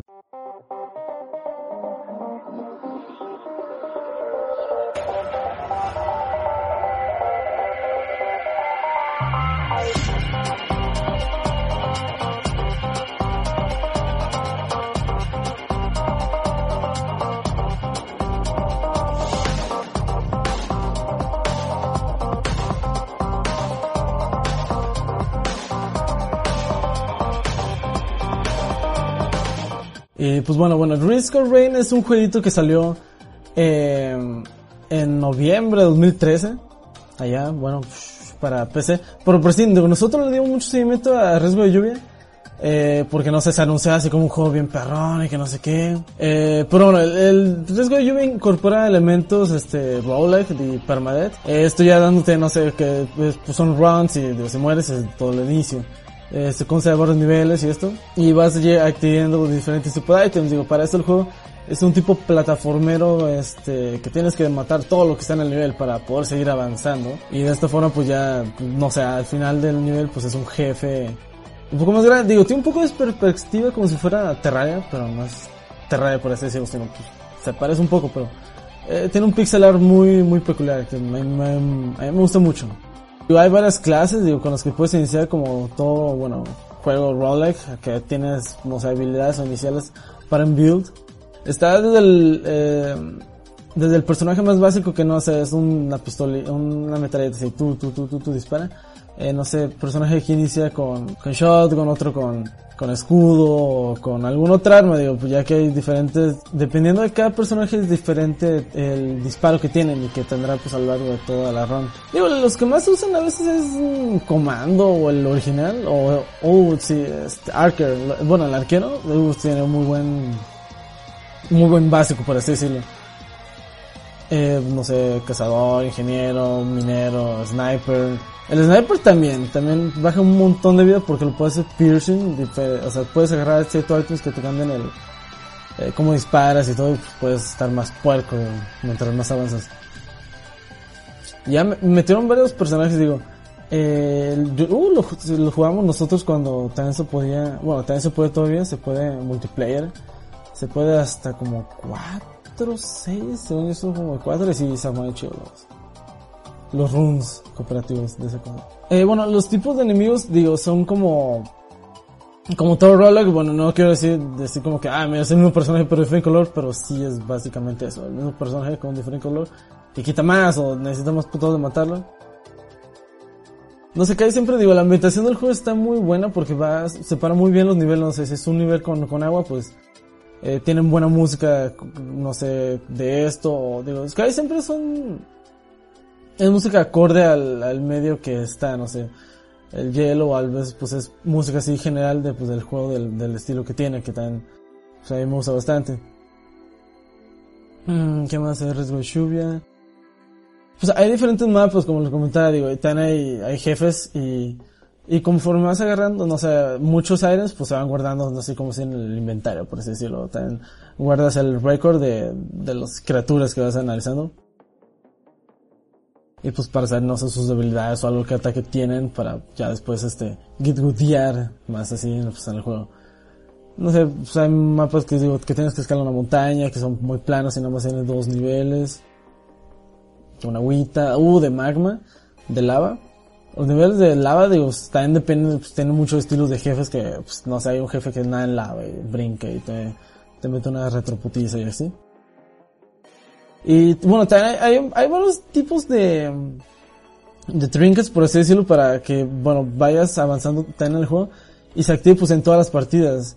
Y eso lo activas desde el inicio, no sé si quieres eh, tener, eh, hacer más daño a enemigos o que haya muchos enemigos y, no sé, alguna debilidad o regeneración.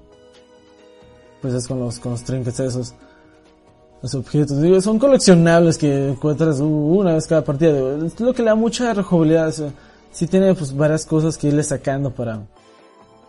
Pues eres muy completista con este tipo de cosas, ¿no? Y bueno, lo de los jefes de cada uno en cada nivel, pues eso es para pasarlo. Pero ya jefe final, final, final. Sí, sí es un jefe único, no sé, como tipo... O sea, yo, yo puedo comprar mucho riesgo lluvia con, con Spelunky. Que es en como maneja... Pues el jefe final y... Y pues salir de cada nivel, digo, pues es diferente, digo, pues lo más lo, roguelike. Mm, pues sería este... Digo, si el último jefe es como que, ah, es, es not even my final form. Y si sí, ah, no mames, pues está... Está muy difícil, digo, sí es un juego un poco difícil si no te acostumbras muy bien a, a los controles como todo, digo, pues es guisgudear. Pero yo creo que sí es muy fácil morir este, en este juego conforme a lo complicado que es a veces integrarte a, pues, a los enemigos y los, los que no te, no te dice una descripción Fijan así dice, oh, más balas, oh, disparan más rápido, oh, tienes ahora un robotcito que te ayuda. Cosas así. O más habilidad, brincas más, eres más, vas más en putiza, vuelas, qué sé yo. Pues sería, pues básicamente esto, digo. Eh, digo, eh, riesgo de lluvia sí lo recomendaría mucho. Igual no es lo que esperan, digo, sí se puede jugar cooperativo y sí lo pueden hacer con, con, amiguitos y todo. Pero jugarlo solo, pues también, digo, si pues te deja la experiencia tú mismo de que, ah, mira, te, te la rifaste pasando todo. Pero sí, digo, es un jueguito que yo lo uso, yo lo, yo tengo la experiencia con él, digo, lo jugaba así para, no sé, relajarme o algo, a veces hacia la noche llegando de la escuela, no sé, riesgo de lluvia. Pum. Eso también es Pelonky, Necrodancer. Ya, es para lo que agarraba esos los jueguitos. Ahorita los jueguitos ya casi no los agarro, no sé por qué, nada más cuando tengo tiempo y que no estoy godineando o algo. Pero, mm, sí, Red de Lluvia. Cosas. Dígame, este, pues nomás, este, yo sé que varios de aquí sí lo jugaron.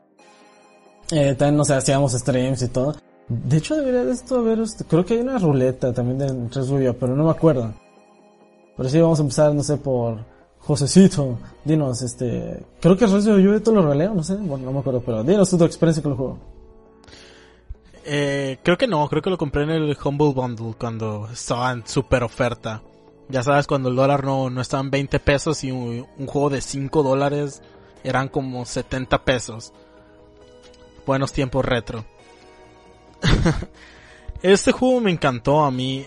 Eh, quizás porque en ese tiempo me gustaban un poco más los roguelite. Digo, no es como que ahora me disgusten o algo de eso. Pero les he tenido un poco menos de... Les he prestado un poco menos de atención, vamos a decir. Igual este juego tiene muchas cosas que me encantan. La música es muy buena.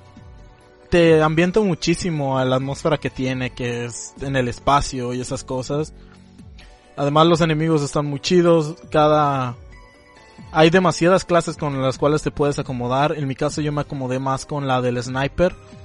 Porque tiene un ataque cargado el cual mete un chingazote. O sea, si lo cargas bien ese disparo al primer jefe, con cuanto inicias el juego y si vas directo por el jefe. Porque creo que antes no lo explicó eso, pero cada nivel tienes que ir tú a buscar al jefe. O sea, hay como un tipo portal. ¿Sí lo explicaste? No, creo que no expliqué. Digo, nada más expliqué que tenías que ma- matar cierta cantidad de enemigos y ya después aparece el jefe y ya lo matas y ya avanzas. Eh, en cada nivel hay un portal. Ese portal lo activas para poderte salir de la zona. En cuanto activas el portal, activas un jefe. El jefe normalmente es aleatorio dependiendo de la zona. Casi siempre en en el primer nivel siempre me toca o el Magma Worm o, o el Titán.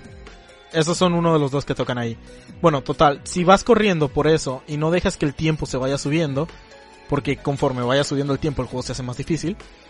Entonces, el entonces el jefe, si le si le cargas el disparo le puedes bajar un cuarto de la vida con el disparo cargado.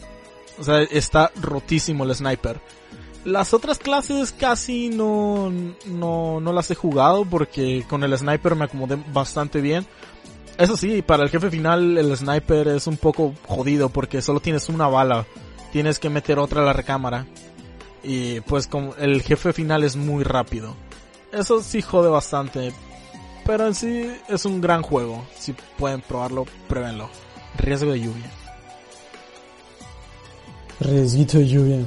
Sí, no, sí me acuerdo.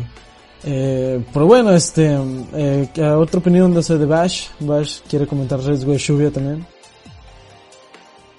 Eh, bueno, como dijo Semna, entre más pasas tiempo en el juego, más difícil se pone. Mm, creo que tiene tres dificultades, no me acuerdo si eran cuatro, que es fácil, normal, difícil. Aquí más o menos depende de la cantidad de enemigos que salen al inicio. En creo que el dinero que te dan. Y si no me recuerdo, me, falta, me está faltando algo. Ah, sí, en fácil no te salen lo que dijo Anto de que si matas muchos enemigos te dan como su tipo datos. En fácil no pasa eso. Mm, La verdad, eh, jugarlo en fácil no lo veo tan malo. Porque hay un punto en que sí se pone muy heavy el juego. Sobre todo en la lo que es la zona final. Inclusive en fácil es un spameanero de enemigos. O quizás porque yo me paso el juego muy pero muy lento. Conforme la dificultad, depende con qué personaje te acomodes. Porque yo no me acomodo con el sniper, a diferencia de Anto y Semna. Yo me voy con, creo que es uno de los primeros, creo que es del Commander, el naranjita. Y ese más aparte creo que el robot. Pero que ese lo tienes que bloquear de una manera bien, bien específica. De ahí en más...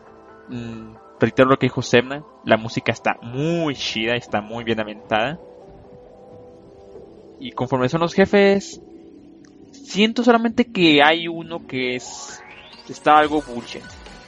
Que es como un cazador. No me acuerdo cómo se llama, tiene un nombre bien extraño. Y sep, es todo lo que tengo que decir de riesgo de lluvia. Riesgo de lluvia, gracias Bash. Eh, también Nacho, no sé si lo hayas probado, alcanzado a probar. Estuve jugando un rato.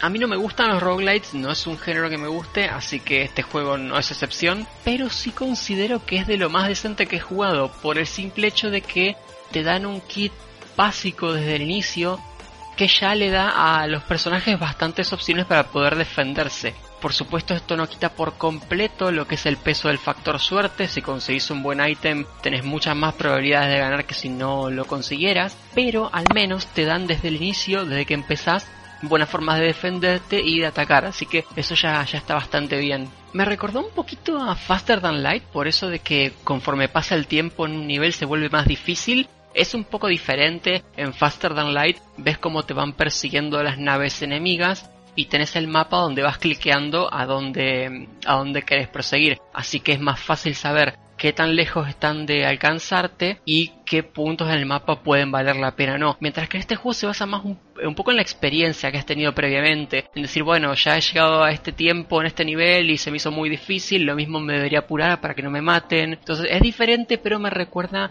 un poquito la forma de apurarte un poquito para que no te quedes estancado en una sola zona. Otra cosa positiva que le he visto es que aparentemente los personajes son bastante diferentes uno de otro, no es como en el Isaac, que Magdalena por ejemplo es un Isaac con peluca que camina más lento y ya está. Lastimosamente me estoy basando en lo que he visto y no en lo que he jugado, porque algo que no me gusta es que es bastante difícil desbloquear personajes a mi experiencia, porque en todo el rato que estuve jugando nunca desbloqueé uno, entonces estuve obligado a jugar con el inicial pero sí he visto un par de videos y se ve que eh, los personajes son bastante diferentes uno de otro. He visto personajes en video que nada que ver con el que yo usé para jugar, que es el que te viene desbloqueado desde el inicio. Lo que sí tengo una pregunta, el personaje inicial te viene con un rol, además de las habilidades ofensivas. ¿Los otros personajes también tienen alguna forma de evitar daño? Sí, creo que sí, unos tienen un esquive o algo así. Ah, eso está bueno, porque así le das a todos al menos una forma de ayudar a que no te masacren. Es que como decía, al no haber podido desbloquear a ninguno, era una duda que tenía, porque solamente pude jugar con un personaje. Nada, pues que bien que sí le hice la oportunidad de ir a, a riesguito de lluvia. Oye, Lenexis, dinos, ¿qué te has lluvia? Mira, a mí, a mí sí me, me, gustó bastante el, el, juego. Yo soy fan aficionado de los roguelikes siempre cuando estén bien hechos, tengan un concepto sólido y me den ese sentimiento de querer regresar y, terminarlo. Hay juegos que la verdad se ponen dentro de la categoría roguelike y que no lo logran y termino la, la verdad ter, termino tirándolos o no volviéndolos a jugar. En este caso, por ejemplo, Rogue Legacy que es bastante es bastante famoso y la verdad es ejemplo de un roguelike que considero que no me gusta. Lo, lo bueno de Risk of Rain es que no es, no se siente precisamente justo al principio, pero creo que es más porque hay que entender cómo funciona el juego. Y siento que esa es la razón por la cual hay tres dificultades, que es easy, eh, normal y, y, hard. Que la verdad, bien podrías estar jugando en hard, no importa demasiado. Eventualmente el juego se va a poner así de difícil. La diferencia, como decían eh, mis compañeros es la cantidad de dinero que te da, porque tienes que estar balanceando eh, tu dinero, tus upgrades y el tiempo. Los upgrades se encuentran en cajitas en todo el nivel y tienes que gastar dinero para conseguirlos o, rezas en algunas shrines. Hay unas partes donde, entre comillas, gastas dinero, les metes dinero y tienes cierta probabilidad de conseguir un ítem. Son más baratos que comprar ítems en, las, en los cofres pero pueden no darte un ítem, entonces es como que una apuesta. También existen una, unos como botecitos de basura donde salen unos monitos a los cuales tienes que matar en cierto tiempo y te dan un ítem. Los ítems sí juegan un, un papel muy esencial en este juego, a pesar de que también este juego tiene la mecánica, cierta mecánica RPG, consigues experiencia al momento de matar enemigos y mientras más mates, más experiencia tienes y te vuelves más fuerte, con más HP, inclusive algunas de tus eh, habilidades se recargan más rápido o aumentan su, su habilidad. Y hablando de las habilidades, normalmente los personajes tienen cuatro habilidades, casi siempre tienen la, la de esquive, algunos otros requiere que balancees bien, son muy algunos son muy dependientes de los ítems, como por ejemplo el, el dude que estaba comentando de, del stream que hice, ese dude requiere mucha regeneración de HP para, para sobrevivir, porque el escudo bloquea todo lo que todo el daño que le entra por enfrente pero no es suficiente porque los enemigos realmente son variados, que es una cosa que también me gusta. Hay distintos tipos, los planetas se sienten realmente diferentes. Puede que no sea un juego generado de manera aleatoria, pero es un nivel bien diseñado. Y en ese nivel bien diseñado siempre pasan cosas diferentes. Los randomizados son las, lo, lo que sale en, en el escenario. Eh, eso incluye los ítems. E inclusive hay ítems especiales que tienen ciertos challenges de plataformeo eh, dentro del nivel o están ocultos. Y esos ítems, cuando los agarras, se quedan registrados. Siempre cuando juegues en normal, porque ni si no se registra nada. se quedan registrados y antes de empezar tu partida puedes elegir ciertas características aparte del personaje y el nivel de dificultad, lo cual permite hacer inclusive challenge run que es los, los, los retos de me, me encanta ponerme creativo y pasar con ciertas limitaciones. Ustedes saben, es un es un roguelike, es el pan de cada día para estas cosas. Creo que el, el- el problema más grande de este juego es que no te explica muchas cosas. No, no hace evidente muchas de sus mecánicas. Simplemente agarras, hasta que no agarras un ítem, no te dice qué es lo que hace.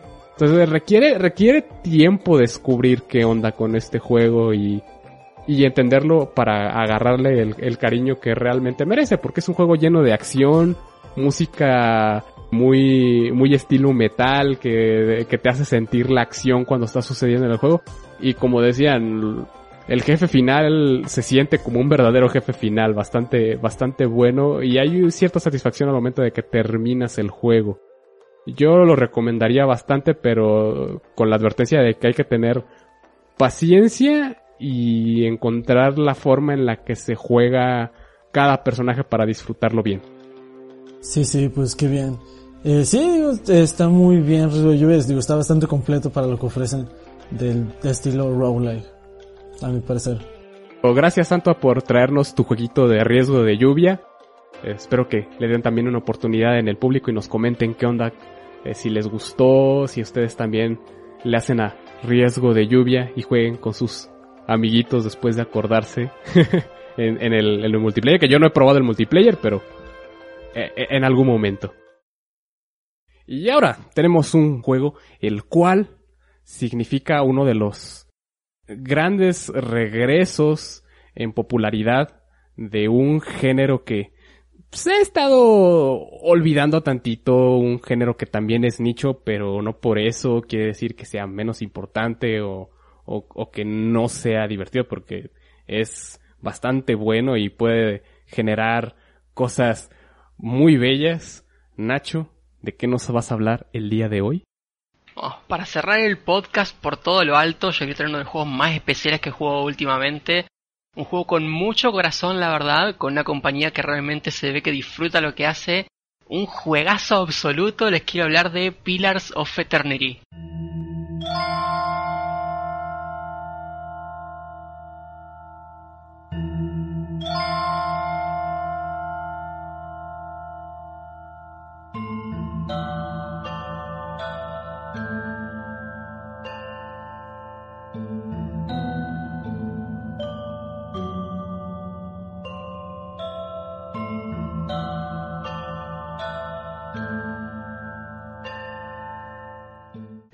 Pillars of Eternity comenzó allá por el 2011, cuando Obsidian Entertainment, la desarrolladora, empezó el desarrollo del proyecto North Carolina, que nada que ver con Pillars of Eternity, fue un juego AAA bajo el encargo de Microsoft para ser publicado en Xbox One como título de salida. Este juego sería un RPG, que es lo que Obsidian sabe hacer, y saldría bajo el nombre de Stormlands, pero a inicios de 2012, más específicamente en marzo, Microsoft dio de baja el proyecto, dejando Obsidian en una situación económica bastante delicada. También a inicios de 2012 fue aquella época donde Kickstarter demostró que podía ayudar a recaudar lo suficiente para el desarrollo de un videojuego más ambicioso. Principalmente gracias al denominado Double Fine Adventure que Tim Schafer y Double Fine terminaron lanzando y resultó ser el juego Broken Age, recaudando más de 3 millones de dólares, que no es poca cosa. Sí, especialmente si consideramos que los juegos en Kickstarter hasta ese punto no habían sumado ni siquiera un millón hasta ese punto. Y luego, más similar a lo que luego sería Pillars of Eternity, salió Wasteland 2 también en Kickstarter. Por gente que en su día trabajó en Interplay, la desarrolladora original, y ahora mismo lo presentaba eh, como proyecto en Kickstarter bajo el estudio Inxile Entertainment, recaudando también 3 millones de dólares. La gente de Obsidian ya había visto Kickstarter como una opción ante esta situación delicada que estaban viviendo, pero realmente con poca seriedad. Principalmente bromeaban diciendo que podrían intentarlo mientras veían como un juego de dados recaudaba 150 mil dólares. Pero claro, ver estos proyectos con más de 3 millones de dólares a sus espaldas lo cambian todo y comenzaron a tomar la idea más en serio. La pregunta por resolver era ¿qué es lo que podemos proponer en esta plataforma? Los nombres más importantes de la compañía se reunían haciendo tormentas de ideas, sabiendo que el dinero que tenían se terminaba cada vez más rápido y que probablemente no tendrían una segunda oportunidad, dado que un juego cancelado no ayuda para nada a la imagen de una casa desarrolladora. Si vemos la situación desde el día de hoy y pensamos en quiénes son las caras más importantes del estudio, la decisión final no debería sorprender a tanta gente. Obsidian fue fundada por ex trabajadores de Black Isle Studios e Interplay, ya mencionada antes, compañías que en su día nos dieron cosas como Fallout, Wasteland, Icewind Dale y, más importante que cualquier otra cosa, Planescape Torment, considerado el mejor RPG de la historia. A la hora de revivir los RPGs del estilo Infinity Engine, el motor que BioWare creó en su día para el Baldur's Gate, pocos tendrían algo en contra de Obsidian. Fue así como a finales de 2012 lanzaron su Kickstarter, bajo el nombre no de Pillars of Eternity, pero de Project Eternity, pidiendo poco más de un millón de dólares. Dicha suma fue conseguida en solo un día, y al final de la recaudación sumaron 4 millones y medio de dólares, mucho más incluso que lo que consiguieron sus fuentes de inspiración con sus respectivos proyectos. Pillars of Eternity salió a la venta a inicios de 2015 tras unos dos años y medio desde el final del crowdfunding y siendo la primera IP bajo la propiedad de Obsidian a pesar de que el estudio ya llevaba más de 10 años en la industria. Obtuvo una muy buena aceptación en su momento, no solo por ser un gran homenaje a los juegos en los cuales se inspiró, pero también por lograr una identidad propia y ser una buena introducción para nuevos jugadores a una rama del RPG, como dijo X, un poco olvidada, sin defraudar a los veteranos del género, muy importante. La historia del juego toma lugar en Eora, un mundo que se compara tecnológicamente con lo que sería nuestro siglo XVI, pero a la vez existen todo tipo de bestias, magias, almas y múltiples dioses. Nuestro protagonista llega a Deerwood, una región costera muy boscosa, viajando en caravana. Dicha caravana debe detenerse a causa del malestar del jugador y ciertos sucesos nos ponen a merced de lo que los locales conocen como un biwo, que es una tormenta espiritual. Dicha tormenta despierta el alma del protagonista, lo cual nos permite recordar vidas pasadas y a la vez nos da la posibilidad de interactuar con almas de otros seres. En Pillars of Eternity, las personas con esta habilidad son conocidas como Watchers. Si bien contada de esta manera las cosas parecen muy vacías, hay que recordar que esto es un RPG como los de antes. No hay razones claras para llegar a la región de Deerwood, ni para continuar la historia por el simple hecho de que estos motivos son definidos inicialmente en la creación de personaje, y de ahí en más en acciones y decisiones en los diálogos. Quizás lo que nos trajo a la región en primer lugar fue una visión, como a mi primer personaje, pero eso no quita la opción de decir que compartimos unos cuantos momentos con la pareja de un noble y que ahora hay una recompensa sobre nuestra cabeza, hay mucho de donde elegir.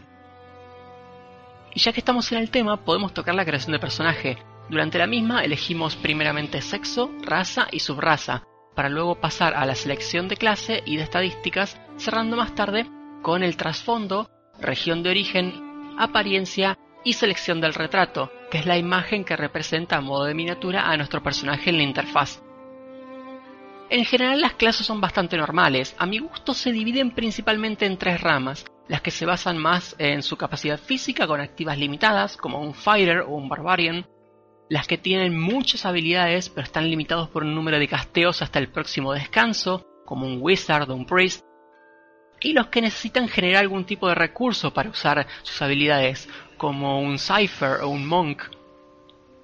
Los stats, por otro lado, son otro mundo, a diferencia de casi todo RPG sobre la faz de la Tierra, para Pillars of Eternity la gente de Obsidian tomó la decisión de crear nuevos atributos con el objetivo de reducir lo más posible lo que conocemos en RPGs como el min-maxing, que para quienes no conocen el término es cuando se tira a la basura por completo un atributo en favor de llevar otro al máximo, algo muy común por ejemplo para un guerrero, no quiero inteligencia, va todo a fuerza, entonces te quedas con un personaje de 3 de fuerza y 18 de inteligencia, algo así, por dar el ejemplo.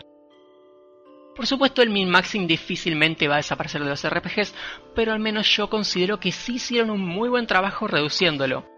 Aunque algunos digan que los stats de Obsidian dejan un poco que desear a la hora del roleplaying.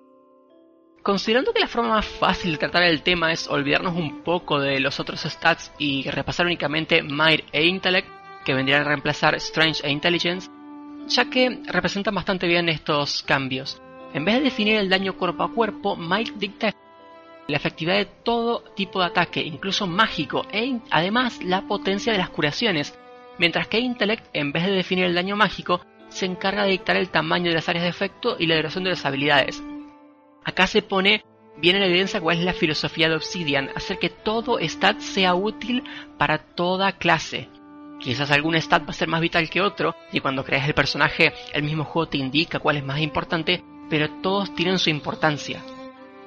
Otro cambio interesante es el de Health y Endurance. En vez de tener una única barra de vida, en Pillars of Eternity tenemos dos. Una es Endurance y representa la capacidad de tomar daño durante un combate y puede ser regenerada con curaciones o de manera automática al final de las peleas, mientras que la otra, Health, es nuestra salud total y solo puede ser restaurada en descanso, similar a como ciertas clases antes mencionadas recargan sus, sus cargas para castear spells. Ahora, dije que esto era un juego inspirado en los clásicos del Infinity Engine, como Baldur's Gate. Y por supuesto, esto significa que no vamos a estar usando únicamente a nuestro protagonista. El juego está pensado para el uso de 6 personajes a la vez, desde un punto de vista isométrico. A muchos les gusta decir que estos juegos son como un diablo con 6 personajes a la vez, pero la verdad es que esta rama de los RPGs tiene un enfoque mucho más táctico, y es por eso que se incluye la infaltable opción de la pausa en tiempo real, para poder tomar decisiones de manera más calmada y eficiente. A la hora de formar una party en Pillars of Eternity tenemos dos opciones. Podemos recorrer el mundo conociendo personajes especiales con sus respectivas motivaciones para unirse a nuestra misión, o simplemente ir a una posada y crear otro personaje con la opción de contratar a un aventurero, tal y como hicimos eh, con nuestra protagonista al inicio. La ventaja de usar a los compañeros creados por Obsidian es que cada uno tiene su historia y le aportan más a la aventura, mientras que los creados por nosotros pueden estar más optimizados para nuestra necesidad, dando lugar a una composición pues más fuerte. Los personajes creados por Obsidian son bastante equilibrados para darle al jugador más libertad a la hora de decidir qué hacer con ellos, pero ciertamente a muchos veteranos de género no les gusta esto porque si sienten que no están del todo optimizados y con razón. Como es común para los RPGs occidentales, la subida de nivel es lenta y el nivel máximo es un número pequeño, nivel 16, ah, tras el último DLC, porque originalmente era solo 12. En Pillars of Eternity no se gana experiencia matando los mismos enemigos una y otra vez, pero sí por encontrar uno nuevo y obtener su entrada en el bestiario. También ganamos experiencia por descubrir nuevas locaciones, pero como pueden imaginar la mayor fuente de la misma es completar quests la subida de nivel no modifica los atributos de los que hablamos, como Might e Intellect, pero nos da acceso a nuevas habilidades y talentos. Los atributos solo pueden ser aumentados cuando equipamos alguna pieza de equipo que incluya un bono a los mismos, por ejemplo un casco que te da más Constitution o algún arma que te dé más Might. En cuanto a dificultad, Pillars of Eternity ofrece varias dificultades, desde Story Mode, hecho para quienes solo juegan por la historia, un aspecto importantísimo para este género, hasta Path of the Damned, donde encontraremos más enemigos con mejores stats que en normal, que es otro modo de dificultad que por supuesto va a estar porque es infaltable. Además tenemos eh, modificadores como Trial of Iron, que es el clásico modo hardcore que borra nuestra partida cuando morimos una vez, y Expert Mode, que elimina ciertas ayudas que hacen el juego algo más fácil. Para mí, con cero experiencia en esta rama del RPG, el modo normal se me hizo bastante simple la mayor parte del tiempo, pero súper complicado a la hora de completar ciertas quests opcionales. Ya finalizando, Pillars of Eternity es toda una aventura, incluso sin haber jugado algo así antes, me atrapó desde que supe de su existencia. Es bastante pesado, especialmente por todo su texto y el juego no lo oculta ni por un momento, pero incluso para mí, que las historias me parecen bastante secundarias la mayor parte del tiempo en videojuegos, consiguió ser una experiencia súper especial. El juego también recibió DLC, como comentaba antes, de muchísima calidad, basado en una nueva zona, totalmente nueva, que está en el norte del mapa y para muchos es la mejor parte del juego. Lo cual no cuestiono, es muy bueno la verdad. Mis únicas quejas con el juego son que quizás ciertos desafíos opcionales, como mencionaba, están muy por encima del resto en, en cuanto a dificultad, y más que cualquier otra cosa, el juego está hecho en Unity, corre bastante mal lo cual se ve empeorado por el hecho de que su menú de opciones no ofrece mucha customización para combatirlo. Fuera eso, está totalmente recomendado para cualquiera con, aunque sea, un poquito de curiosidad por él.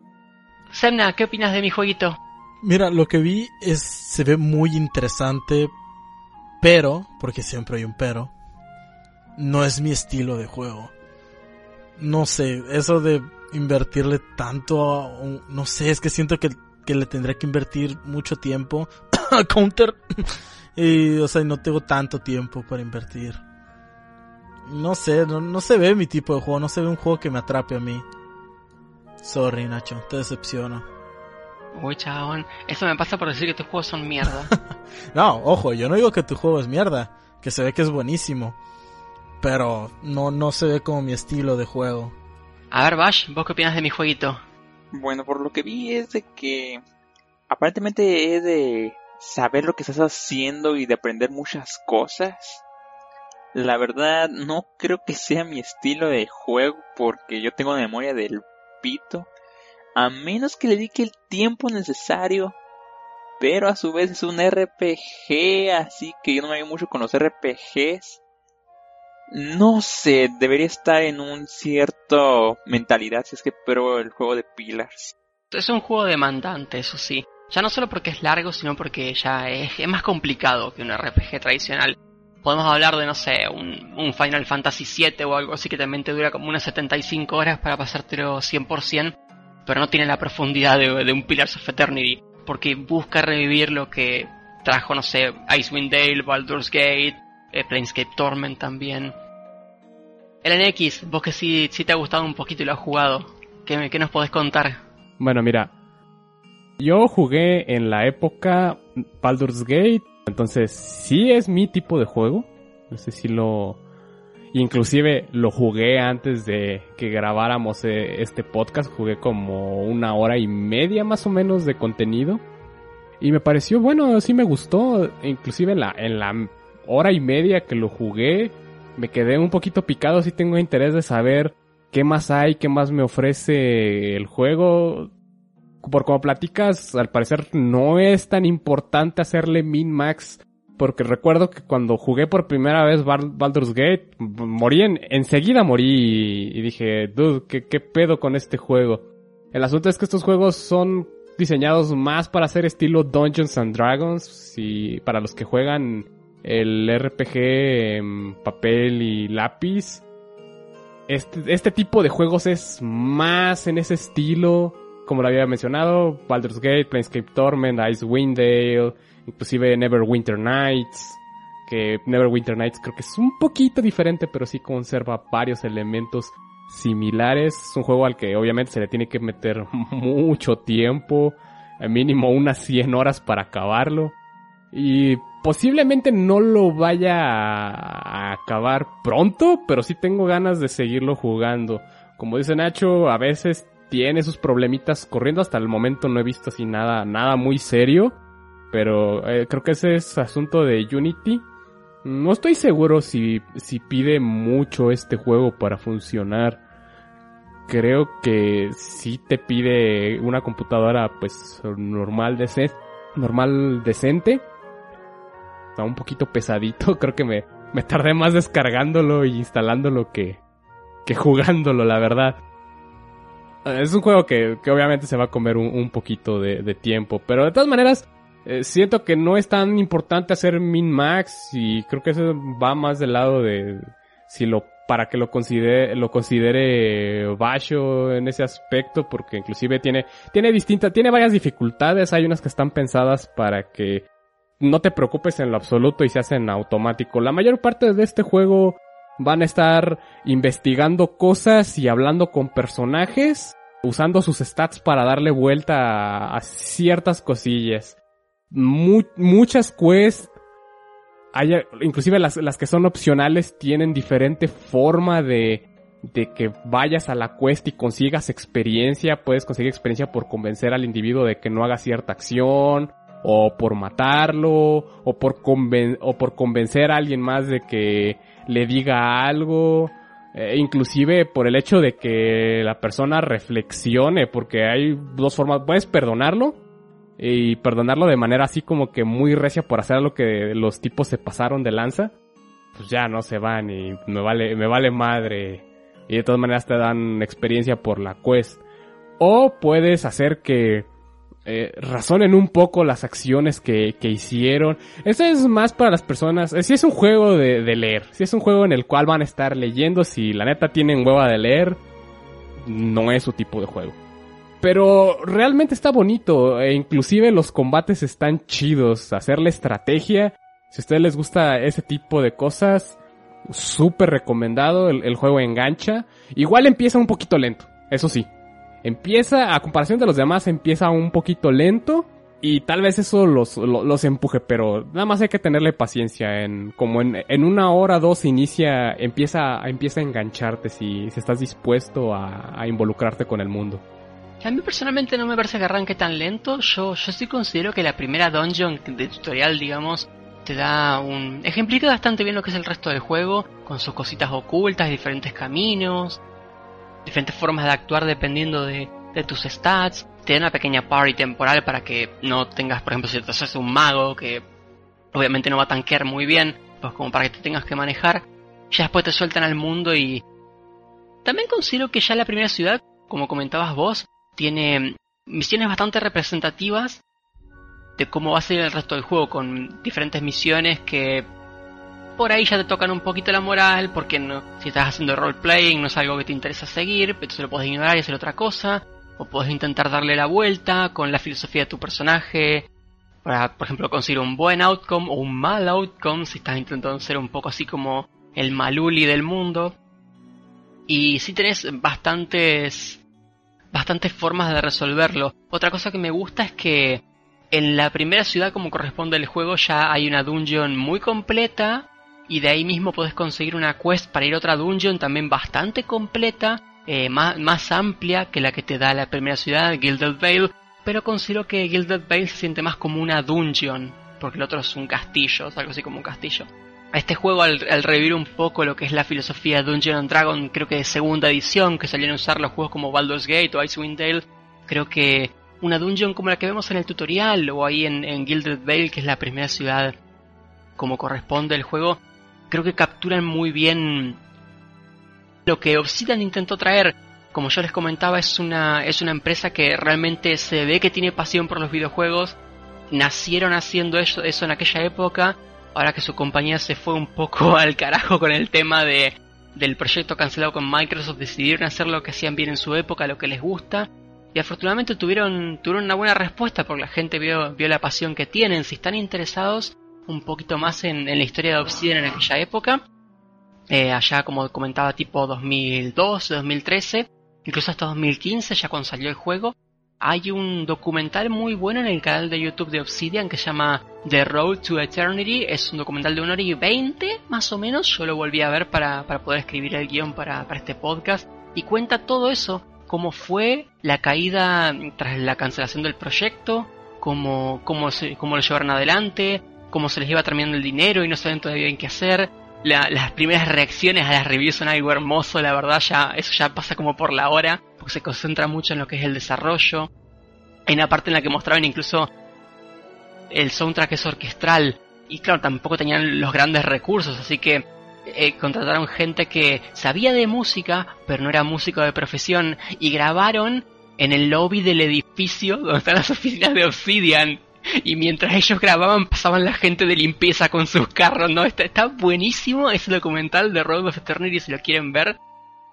Y ya por el lado del juego, si alguno de mis compañeros no quiere agregar nada más, yo como comentaba, cualquiera que tenga un poquito de interés por el género se lo recomiendo muchísimo.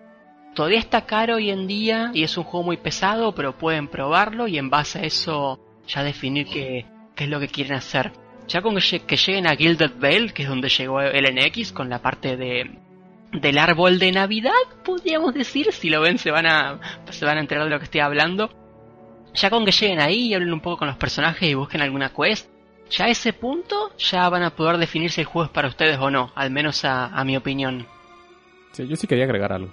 Este juego es, si, si ustedes están en la decisión de si quieren meterse a los RPGs, porque los, los RPGs no todos son accesibles. Hay, que enfrentar la realidad, son juegos de meca intrincados en sus mecánicas, e inclusive hay personas que tiran sus, sus, este, sus partidas en medio porque ven que los personajes no, no están cortados para lo que están haciendo. Pillars of Eternity sí es muy recomendado. Si, si ustedes quieren que sea su primer CRPG, yo sí, sí les recomendaría que empezaran con ese. La verdad. ¿Tú, tú recomendarías que empezaran con ese, Nacho? ¿Cómo, cómo ves? Yo empecé con este, totalmente. Ah, bueno, pues ahí está, ya tenemos un testimonio.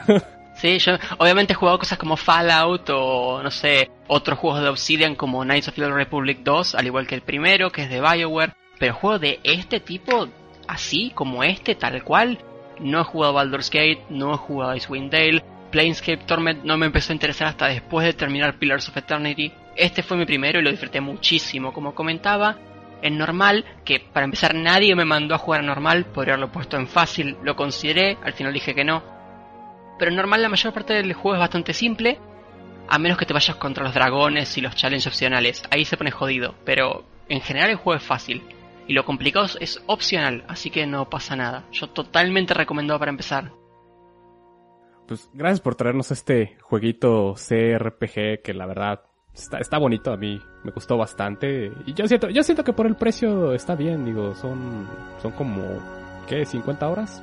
de la campaña sin los DLCs ni nada. Algo así.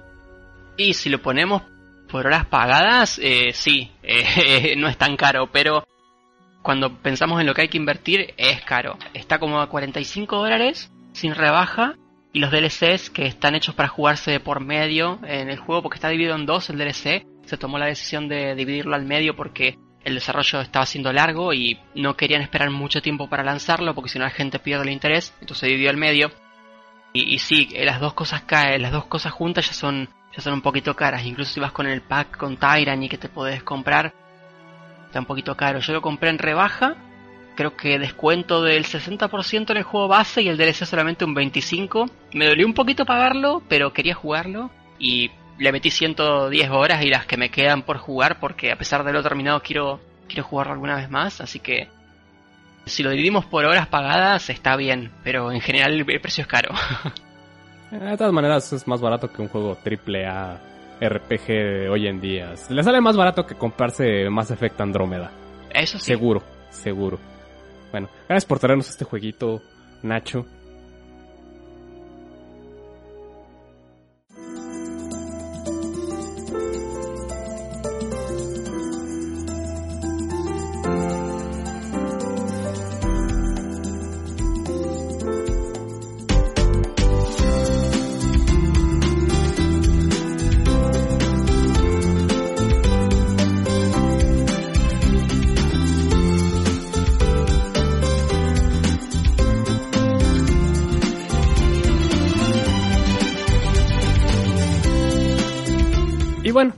Ya nos acercamos al final de nuestro programa.